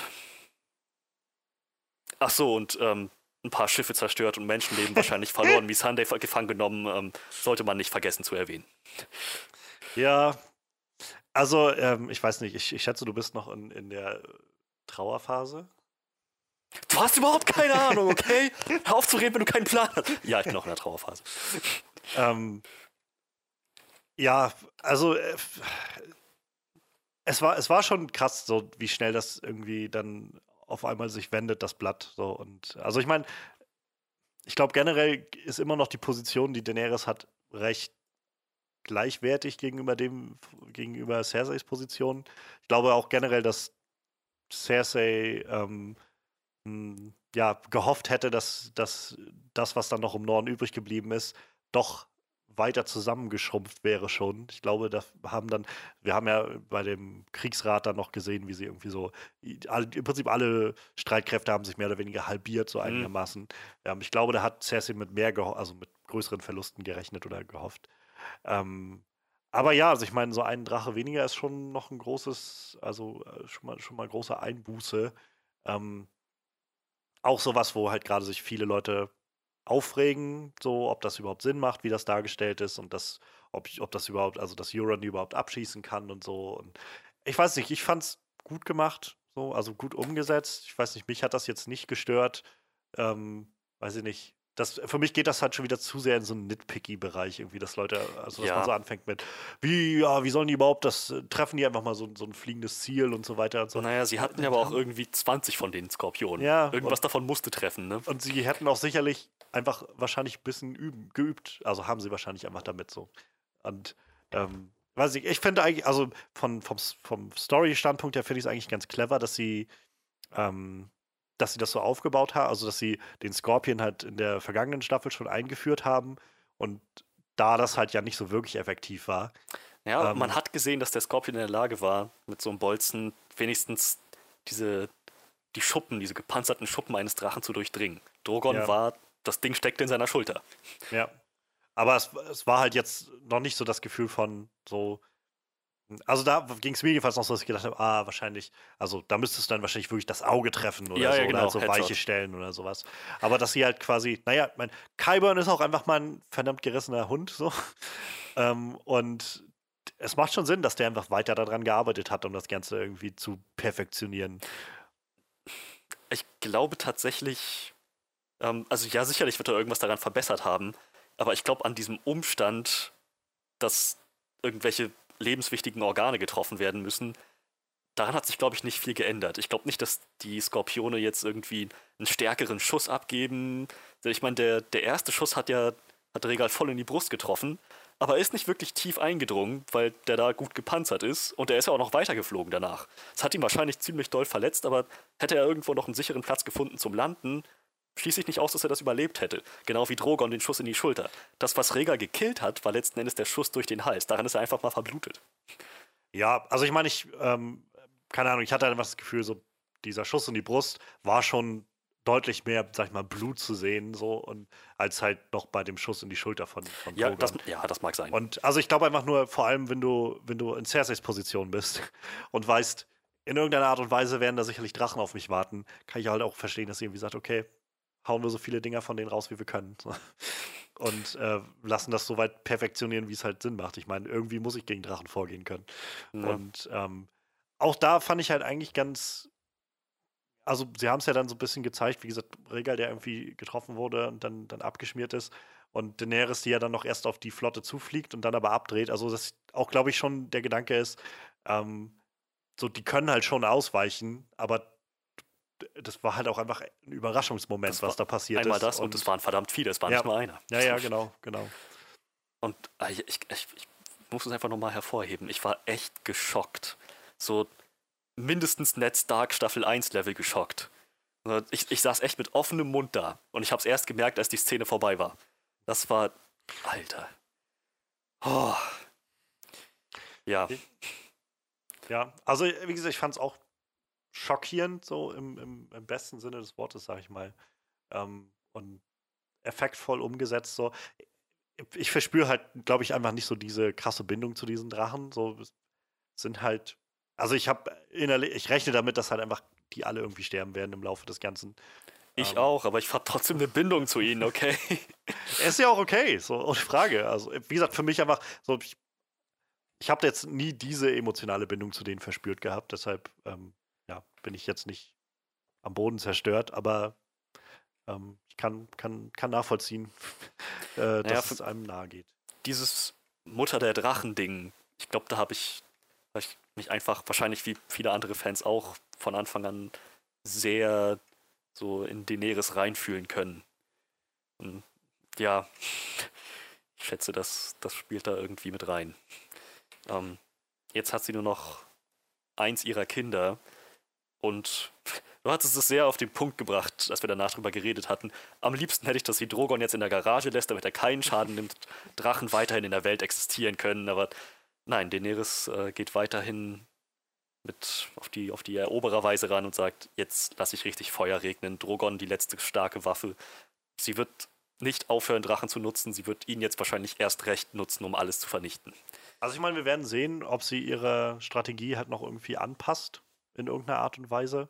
Ob sie jetzt, also ich, ich rate mal, sie wird jetzt nicht einfach sich auf Drogon schwingen und sofort einfach losfliegen. So. Das wäre nicht Sondern, sehr schlau, nein. Ähm, vielleicht will sie jetzt auch einfach warten, dass bis Johns Armee, also die, die Landtruppen da sind und sie dann irgendwie den An Angriff starten können und die dann vielleicht erst auf die Mauern kommen oder so und damit, um die, die ganzen ähm, Skorpione da auszuschalten. Also ist keine Ahnung. Also irgendwie, vielleicht wird sie das noch überdenken, aber ähm, im, unabhängig, sag ich mal, von dieser, dieser Drachengeschichte, ist das wieder so ein Moment halt gewesen, ähm, der mir ein bisschen zu schnell ging, so dieser Gedanke von, ja, Miss Sunday wird jetzt halt entführt und so. Ich weiß nicht, irgendwie, das fühlte sich für mich sehr, sehr gehetzt an, einfach so. Und keine Ahnung, ist, ist so ein bisschen, weiß ich, fast schon paradox, dass sie halt in so einer, so, so einer Staffel, die sie extra so lange vorbereitet haben und wenn wir extra gesagt haben, nee, wir machen nur sechs Folgen und so, dass es da dann immer noch irgendwie Passagen gibt, die einfach sehr gehetzt wirken. Also das war sowas, so, ich habe mich einfach gefragt, also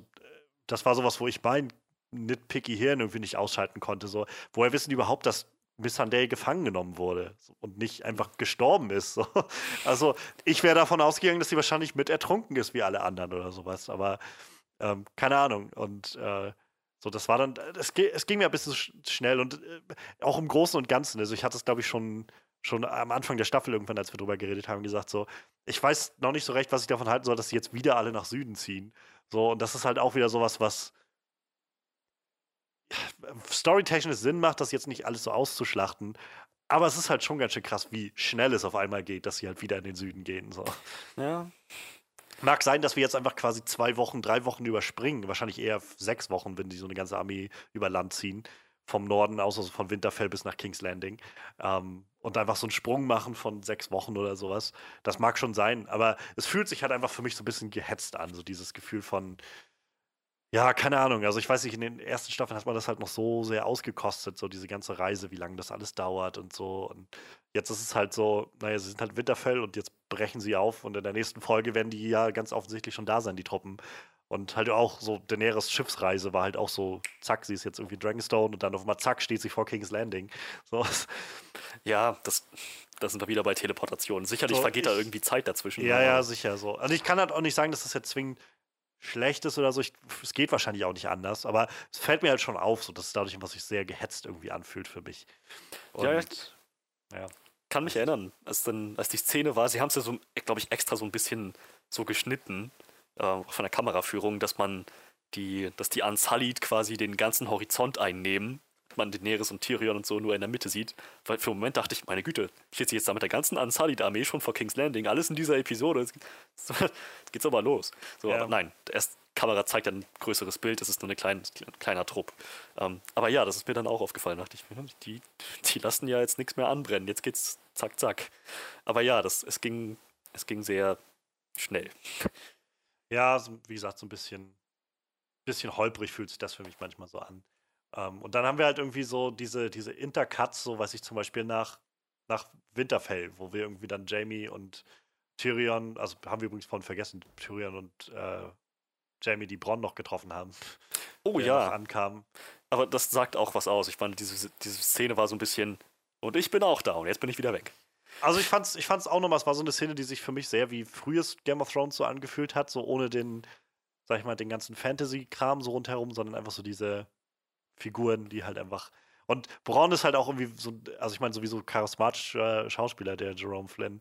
Aber so die, die Figur ist halt auch sowas, so ähnlich wie ich von meinte mit Brienne, die so ihren moralischen Kompass hat. Braun ist halt auch jemand, der sich nicht gewandelt hat über die gesamte Serie hinweg. Mhm.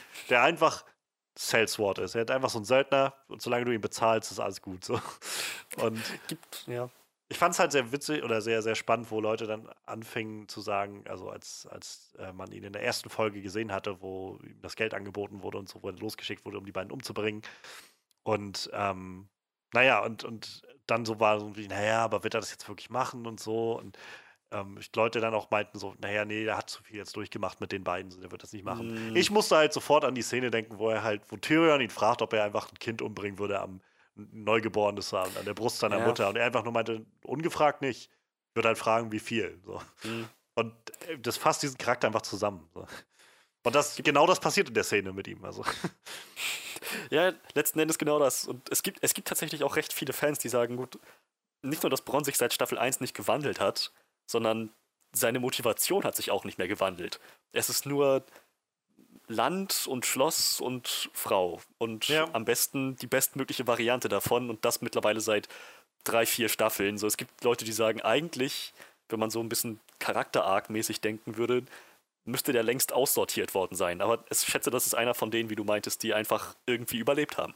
Ja, es ist halt, ich glaube, es ist vielleicht auch so ein Statement in dieser brutalen Welt, dass nun mal eher, also wenn du so drauf bist, so skrupellos und ähm, naja, irgendwo, du hast so deine eine Priorität und der ordnest du alles andere unter, so, dann kannst du es wahrscheinlich auch schaffen zu überleben. So, das Ja. ist ja auch der Grund, warum er, warum er zum Beispiel gesagt hat, er kämpft nicht gegen den Mountain für Tyrion. So dieses, so, ja, mag sein, dass ich ein bisschen was schaffe, aber wenn ich nur einmal halt, ne, das, dann ist vorbei. So, das ist mir das Risiko irgendwie nicht wert. So dafür, dass es mir einfach gut geht. Und also ich finde es ganz spannend, dass sie halt schon noch so ein bisschen aufbauen, so dass er andere Leute kennenlernt und halt irgendwie Freundschaften auf eine gewisse Art und Weise schließt. Ähm, aber wenn es hart auf hart kommt, dann geht es halt um Bronn. So. Ja. Und das macht den Charakter auch irgendwie aus. Ähm, ja. Ja, ähm, Ach so, genau, was Äh. ich noch sagen wollte, ähm, genau, was dieses Pacing-Ding noch so ein bisschen weird macht halt für mich, ist dann, wenn wir dann so Cuts sehen, auf einmal wieder nach Winterfell, wo dann halt Jamie und Brienne sind und da dann so das Feeling aufkommt von, achso, es ist jetzt wirklich gerade erst der nächste Abend so ungefähr. Und ähm, das, ja, weiß ich nicht, das fühlt sich halt irgendwie seltsam an. So. Es ist nicht explizit gesagt, dass es der nächste Abend ist oder so, aber es fühlt sich halt so an, weil wir nichts weiter von denen mehr gesehen haben, so seit die ihre Nacht miteinander verbracht haben. Und dann sind die alle losgezogen und dann schneiden wir zurück und dann, naja, steht er im Prinzip, also hört er im Prinzip, dass der Drache gekillt wurde und Cersei jetzt ähm, die, die Schlacht da um King's Landing vorbereitet Ja. und so. Und er dann einfach aufbricht wieder. Und auch noch, wie gesagt, auch nochmal wundervolle Szene zwischen den beiden. Gwendolyn Christie ist so eine großartige Schauspielerin. Ich hoffe, die jetzt, wenn Game of Thrones vorbei ist, mal in, in mehr Sachen sehen zu können, so in großkalibrigen Sachen. wirklich. vor allem mal zu sehen, wie sie wirklich auch so einen Zusammenbruch hat. So, ja. Ich meine, sie wurde fast vergewaltigt, sie war wochenlang in Gefangenschaft, so musste Eide schwören, die sie niemals hätte erhalten können, oder wahrscheinlich schon, aber ihr Leben hätte lassen müssen für. So, aber sie ist nie irgendwie zusammengebrochen, außer ja. jetzt. So, jetzt, als sie gemerkt hat, okay, Jamie ist, den kriegt sie nicht mehr zurückgeholt, dann, ja, konnte sie das auch nicht mehr zurückhalten. Ja. Ja, und also vor allem auch dieses, also ich fand, man konnte so gut mit ihr mitfühlen, halt dieses, so, sie hat sich einmal emotional auf jemanden eingelassen, so nachdem sie irgendwie ihr Leben lang nur verspottet wurde von, von Männern gerade und ähm, hat jetzt irgendwie es geschafft, mit ihrem Crush irgendwie zusammenzukommen auf eine verrückte Art und Weise und naja, und dann zieht er halt ab, so. Und ich meine, das ist auch, glaube ich, Game of Thrones im, einfach in der Quintessenz, so dieses, diese Tragik irgendwie, die dahinter liegt. Und ich kann es halt auch verstehen, dass Jamie halt sagt, so ich, ich habe so viel schlechte Dinge gemacht in meinem Leben. So Dinge, von denen du dir halt nichts vorstellen kannst, so ungefähr. Und ähm, ich kann das halt nicht zu Ende, also ich kann das nicht einfach alles so stehen lassen. So ich, ähm, ich kann nicht einfach akzeptieren, dass du sagst, ja, nee, du bist ein guter Mann, wenn ich weiß, dass ich es nicht bin. Gerade ja. wegen Cersei auch und äh, mit dem, was ich mit Cersei verbinde und gemein habe. Und ähm, dass er das halt irgendwie beenden will und muss. Und naja, wie gesagt, zu sehen, wie sie da, wie ihr dann halt wirklich das Herz auch gebrochen wird an der Stelle, so diese, diesen, sofort dann auch wieder diesen Verlust erfährt. So ist, ja, das, das kam halt einfach wahnsinnig gut rüber. Und auch, wie gesagt, äh, hier Nikolai Costa-Waldau auch großartig. Ja. Also. Ja. Der hat, glaube ich, in den letzten Staffeln mal richtig zeigen können, was der kann. Und er meinte, glaube ich, auch selber in einem Interview, ähm, so, dass er ziemlich gewachsen ist an der Rolle. Das glaube ich. Sehr großartiger ja. Schauspieler. Zumal seine, seine Charakter-Arc ist echt, ist echt der Wahnsinn. Wie sie ihn aufgezogen haben, und zwar glaubhaft aufgezogen haben, als so ein Arsch, der seinen Weg zur Ehre findet. Und nicht, es ist nicht irgendwie aufgesetzt oder erzwungen oder guck mal, ähm, habt ihr verstanden, jetzt er gut, ja. sondern es ist vollkommen natürlich. Alles, was er durchmacht, alles, was er tut, alles, was er sagt, ist voll in Character und naja, man als Zuschauer hat ihn irgendwie dann schätzen gelernt mit der Zeit. Schritt Definitiv. für Schritt, hat lange gedauert, aber jetzt sind wir da.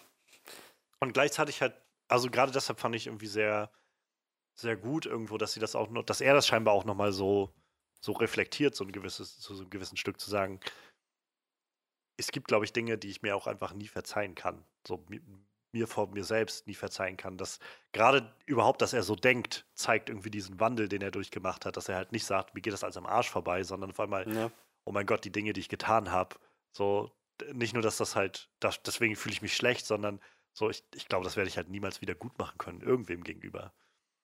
Und ähm, ja, also ich weiß nicht, äh, Brienne sagt ja, glaube ich, auch noch sowas in der Art wie, ähm, du kannst, äh, du kannst sie nicht, nicht retten oder sowas oder beschützen oder sowas, also mit Cersei äh, gemeint. Mhm. Und ähm, also ich weiß, ich, ich weiß gar nicht mal, ob das tatsächlich halt das ist, was Jamie durch den Kopf geht. Das werden wir sicherlich sehen in den, in den nächsten zwei Episoden noch.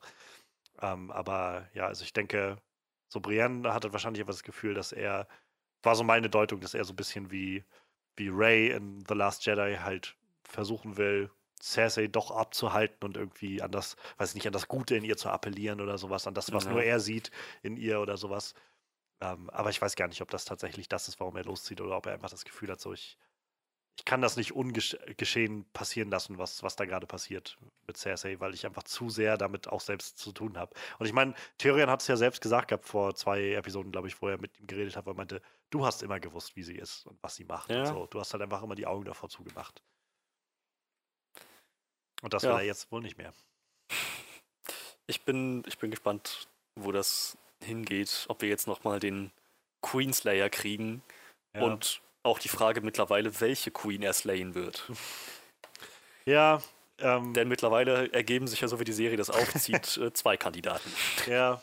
Also ich meine, bei, bei Cersei, ich glaube halt nach wie vor, die Chancen stehen halt gut, dass es, dass er es ist, der Cersei vielleicht ähm, irgendwie, dass, dass beide in so einer, so einer tragischen Art und Weise irgendwie sterben werden. Also ich glaube, die werden auf jeden Fall noch irgendein Aufeinandertreffen haben wenn er schon mal nach King's Landing aufbricht.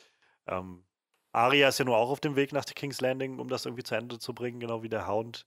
Ähm, keine Ahnung, ich könnte mir fast vorstellen, dass wir vielleicht noch mal ein bisschen ähm, Faceless Man Action sehen von Arya. Hm? Gab so eine Theorie von Leuten, dass sie halt vielleicht Kyburn umbringt und mit dessen Gesicht dann irgendwie loszieht oder so. Aber ich, also ich meine, ich hätte jetzt auch nicht das Mega-Problem, wenn, Cersei, äh, wenn, wenn, wenn Arya es ist, die Cersei den Chaos macht, aber es wäre schon ganz schön, so sie hat schon den Night King umgebracht. Lass doch noch wen anders. Ja, andererseits ist Cersei seit Staffel 1 auf ihrer Liste, oder nicht? Ja, aber ich meine, sie hat auch so, sie hat auch ähm, Joffrey nicht umgebracht. So. Ja, und das bereut sie sehr. Ja, man kann nicht immer alles kriegen, meine ich bloß. Ja, ist, ist richtig. Zumal wir warten ja auch noch auf das eventuelle Clegane Ball, wo ebenfalls die Theorien auseinandergehen. So Ja. gibt nicht wenige, die sagen, was kann gut sein, dass der Hound diesen Kampf antritt und verliert. Dass Arya letzten Endes diejenige ist, die noch einen Namen von ihrer Liste streicht. Ja. Ja, mal, mal schauen, wo das hingeht. Also, ich, ich kann mir einfach nicht vorstellen, dass sie, dass sie gerade nach Game of Thrones Manier, sag ich mal, so einen Charakter das halt alles erfahren lassen, dass der halt so wirklich alles erreicht, was er, was er machen wollte, so ungefähr. Ja, das so, ich ich glaube eher, dass sie irgendwo Abstriche machen muss. Ähm, wer weiß, ob sie überhaupt überlebt. Also ich meine, das ist ja vielleicht auch Ja, nicht sicher. ja. Ich meine, sie ist bei weitem nicht mehr die Aria aus Staffel 1. Das ist immer noch ein cooler Charakter und so ein bisschen Aria ist da noch drin, aber sie ist zu einem ziemlich großen Teil auch echt kalt und skrupellos Ja. und so sch- schön und gut, dass sie zu Jacken Hagar gesagt hat, a girl is Arya Stark.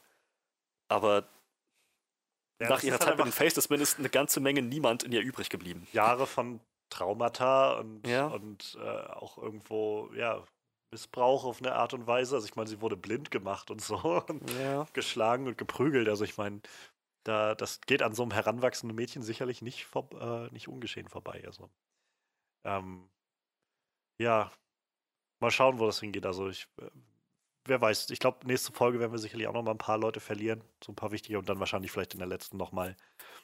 Ähm, so oder so, ich, ich, ich habe einfach, äh, ich meine, wir sind noch nicht ganz am Ende der Episode, aber so insgesamt, ich habe einfach keine Vorstellung, wie das überhaupt enden soll. Auf so einer, wie, wie kann das Ganze auf irgendeiner Note enden, die sich wie ein Ende anfühlt und halt nicht anfühlt wie halt, ja, und dann geht halt die Geschichte weiter dieser Figuren so oder sowas.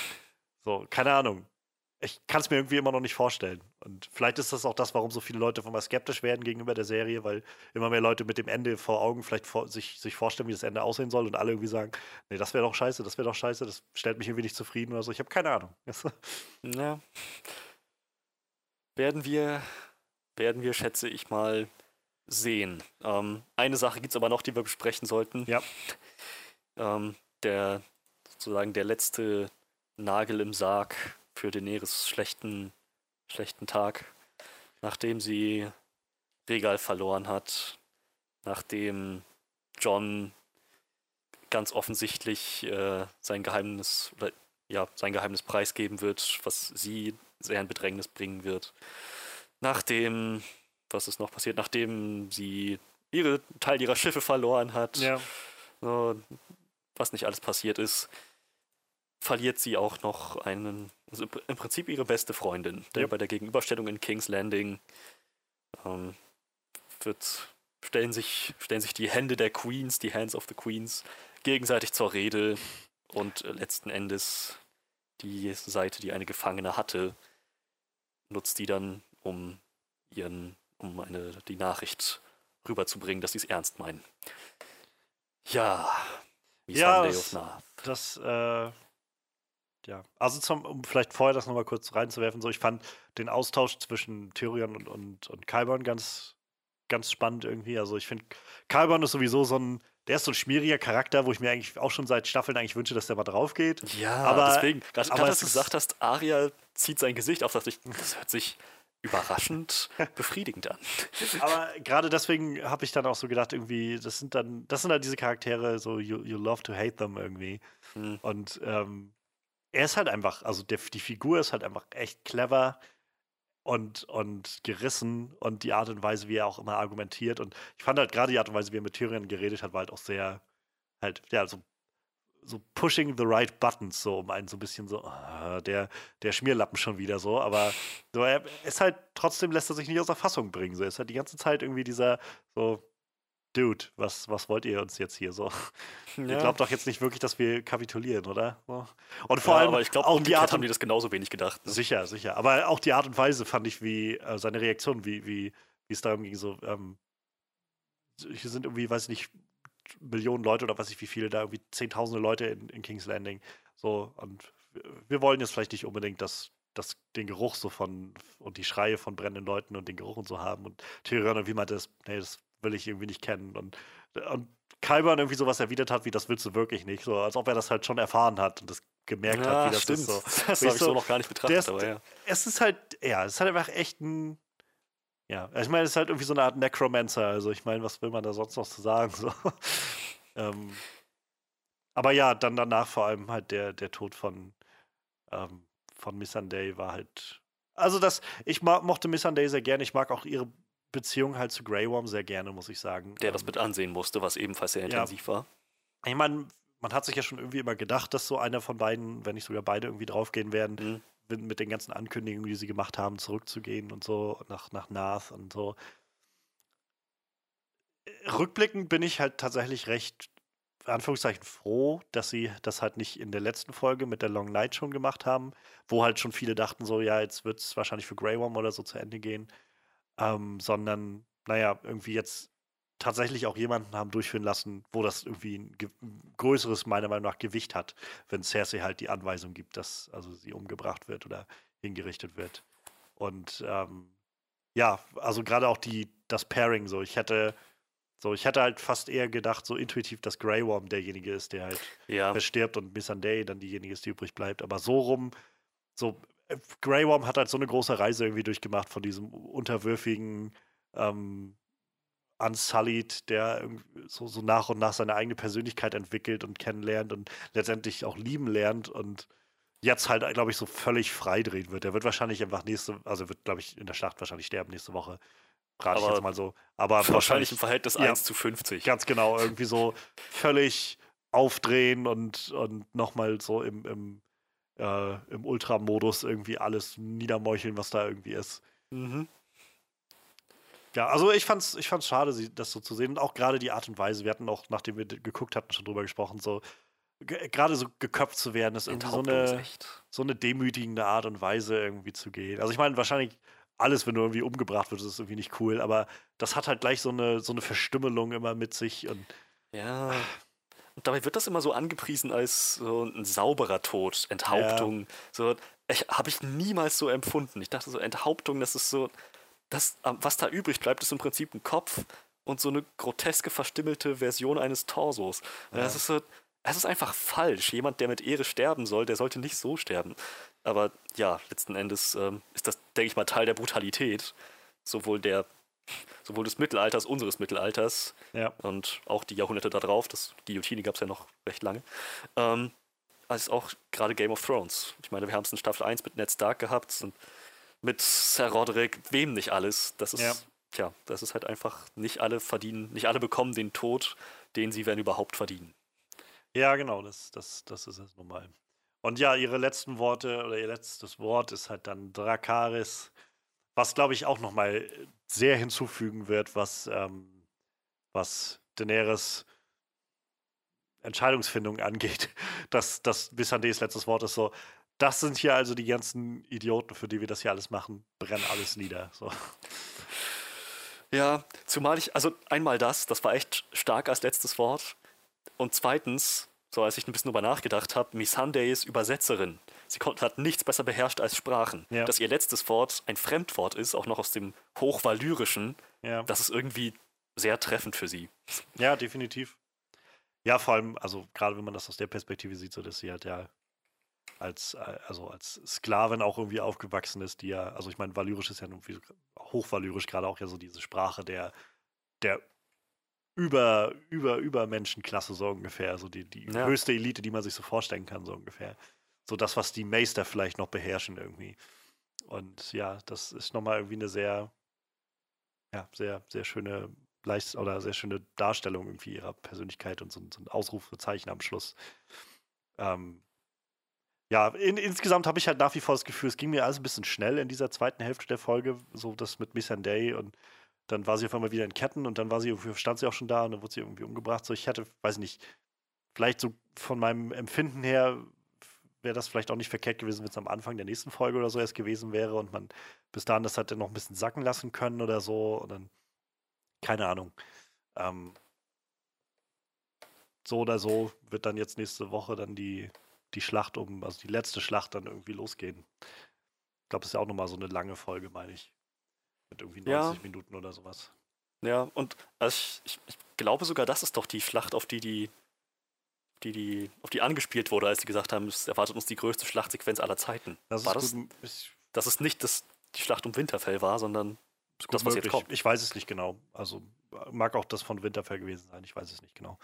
Ähm, so oder so, glaube ich, also gerade ähm, ist das ja wieder der, der Sapochnik, der das dann irgendwie inszeniert, der ja immer für diese Schlachten da irgendwie eingekauft wird von denen. Ähm, ich, ja, ich bin gespannt. Also ich kann, ich weiß nicht, bei, Emilia Clark war bei Jimmy Kimmel oder sowas, glaube ich, vor ein paar Wochen oder vor ein, zwei Wochen oder sowas und hatte dann irgendwie auch ein bisschen erzählt gehabt und sie hat halt bloß was gesagt, so, ähm, Episode 5 is gonna be fucking nuts. So. Und ähm, so, also ich meine, gerade die Long Night Folge hat halt viel so diese Klaustrophobie und sowas irgendwie immer rausgekitzelt und ne.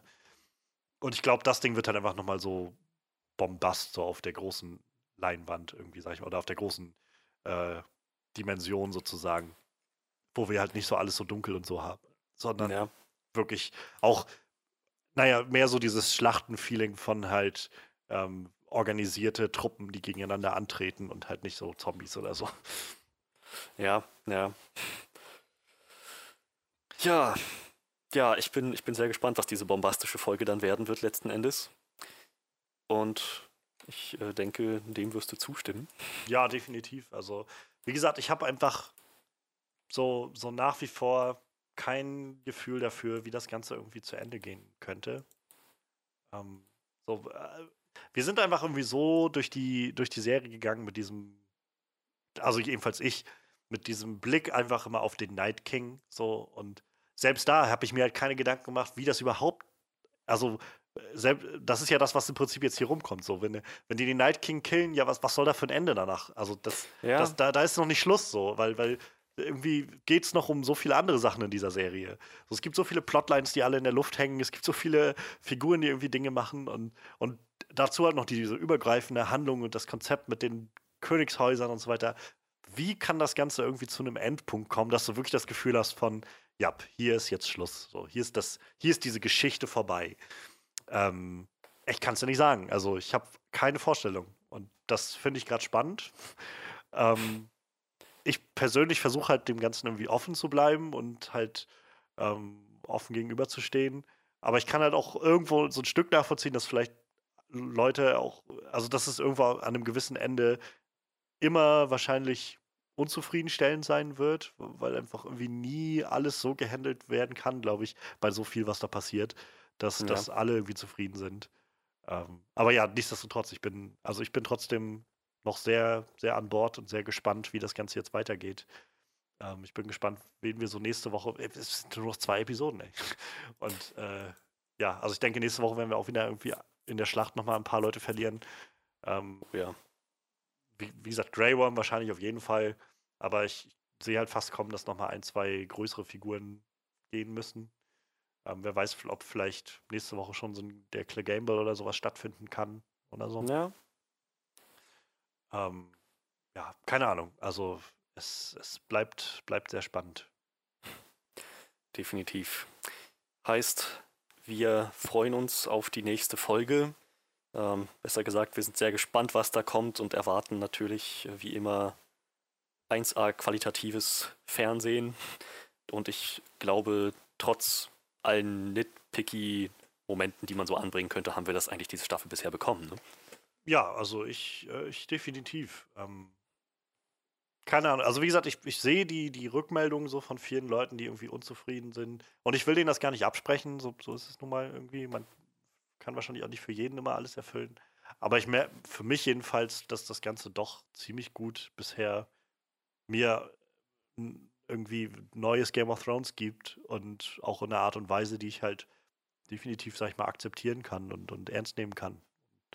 Wenn mhm. das Ganze jetzt noch so zwei Folgen irgendwie weitergeht, dann werde ich, glaube ich, nicht rausgehen und sagen, wie, oh, das war alles vor die Wand gefahren oder so. Ich werde wahrscheinlich sagen, so das eine oder andere hat mir nicht ganz so gut gefallen, aber im Großen und Ganzen war Game of Thrones trotzdem eine, eine, eine tolle Serienerfahrung für mich. So, das hoffe ich jedenfalls, wird mein Rausgehen aus der ganzen Sache sein. Ja, das hoffen wir alle. Gut, dann hoffen wir ebenfalls, dass ihr uns wohlgesonnen bleibt, dass wir uns nächste Woche wieder hören zu unserer Game of Thrones Recap, Onscreen Recap. Bis dorthin würde ich sagen, äh, frohes Durchhalten. Die nächste Folge kommt bald. Wir sind alle sehr gespannt. Bis dann. Ciao, ciao.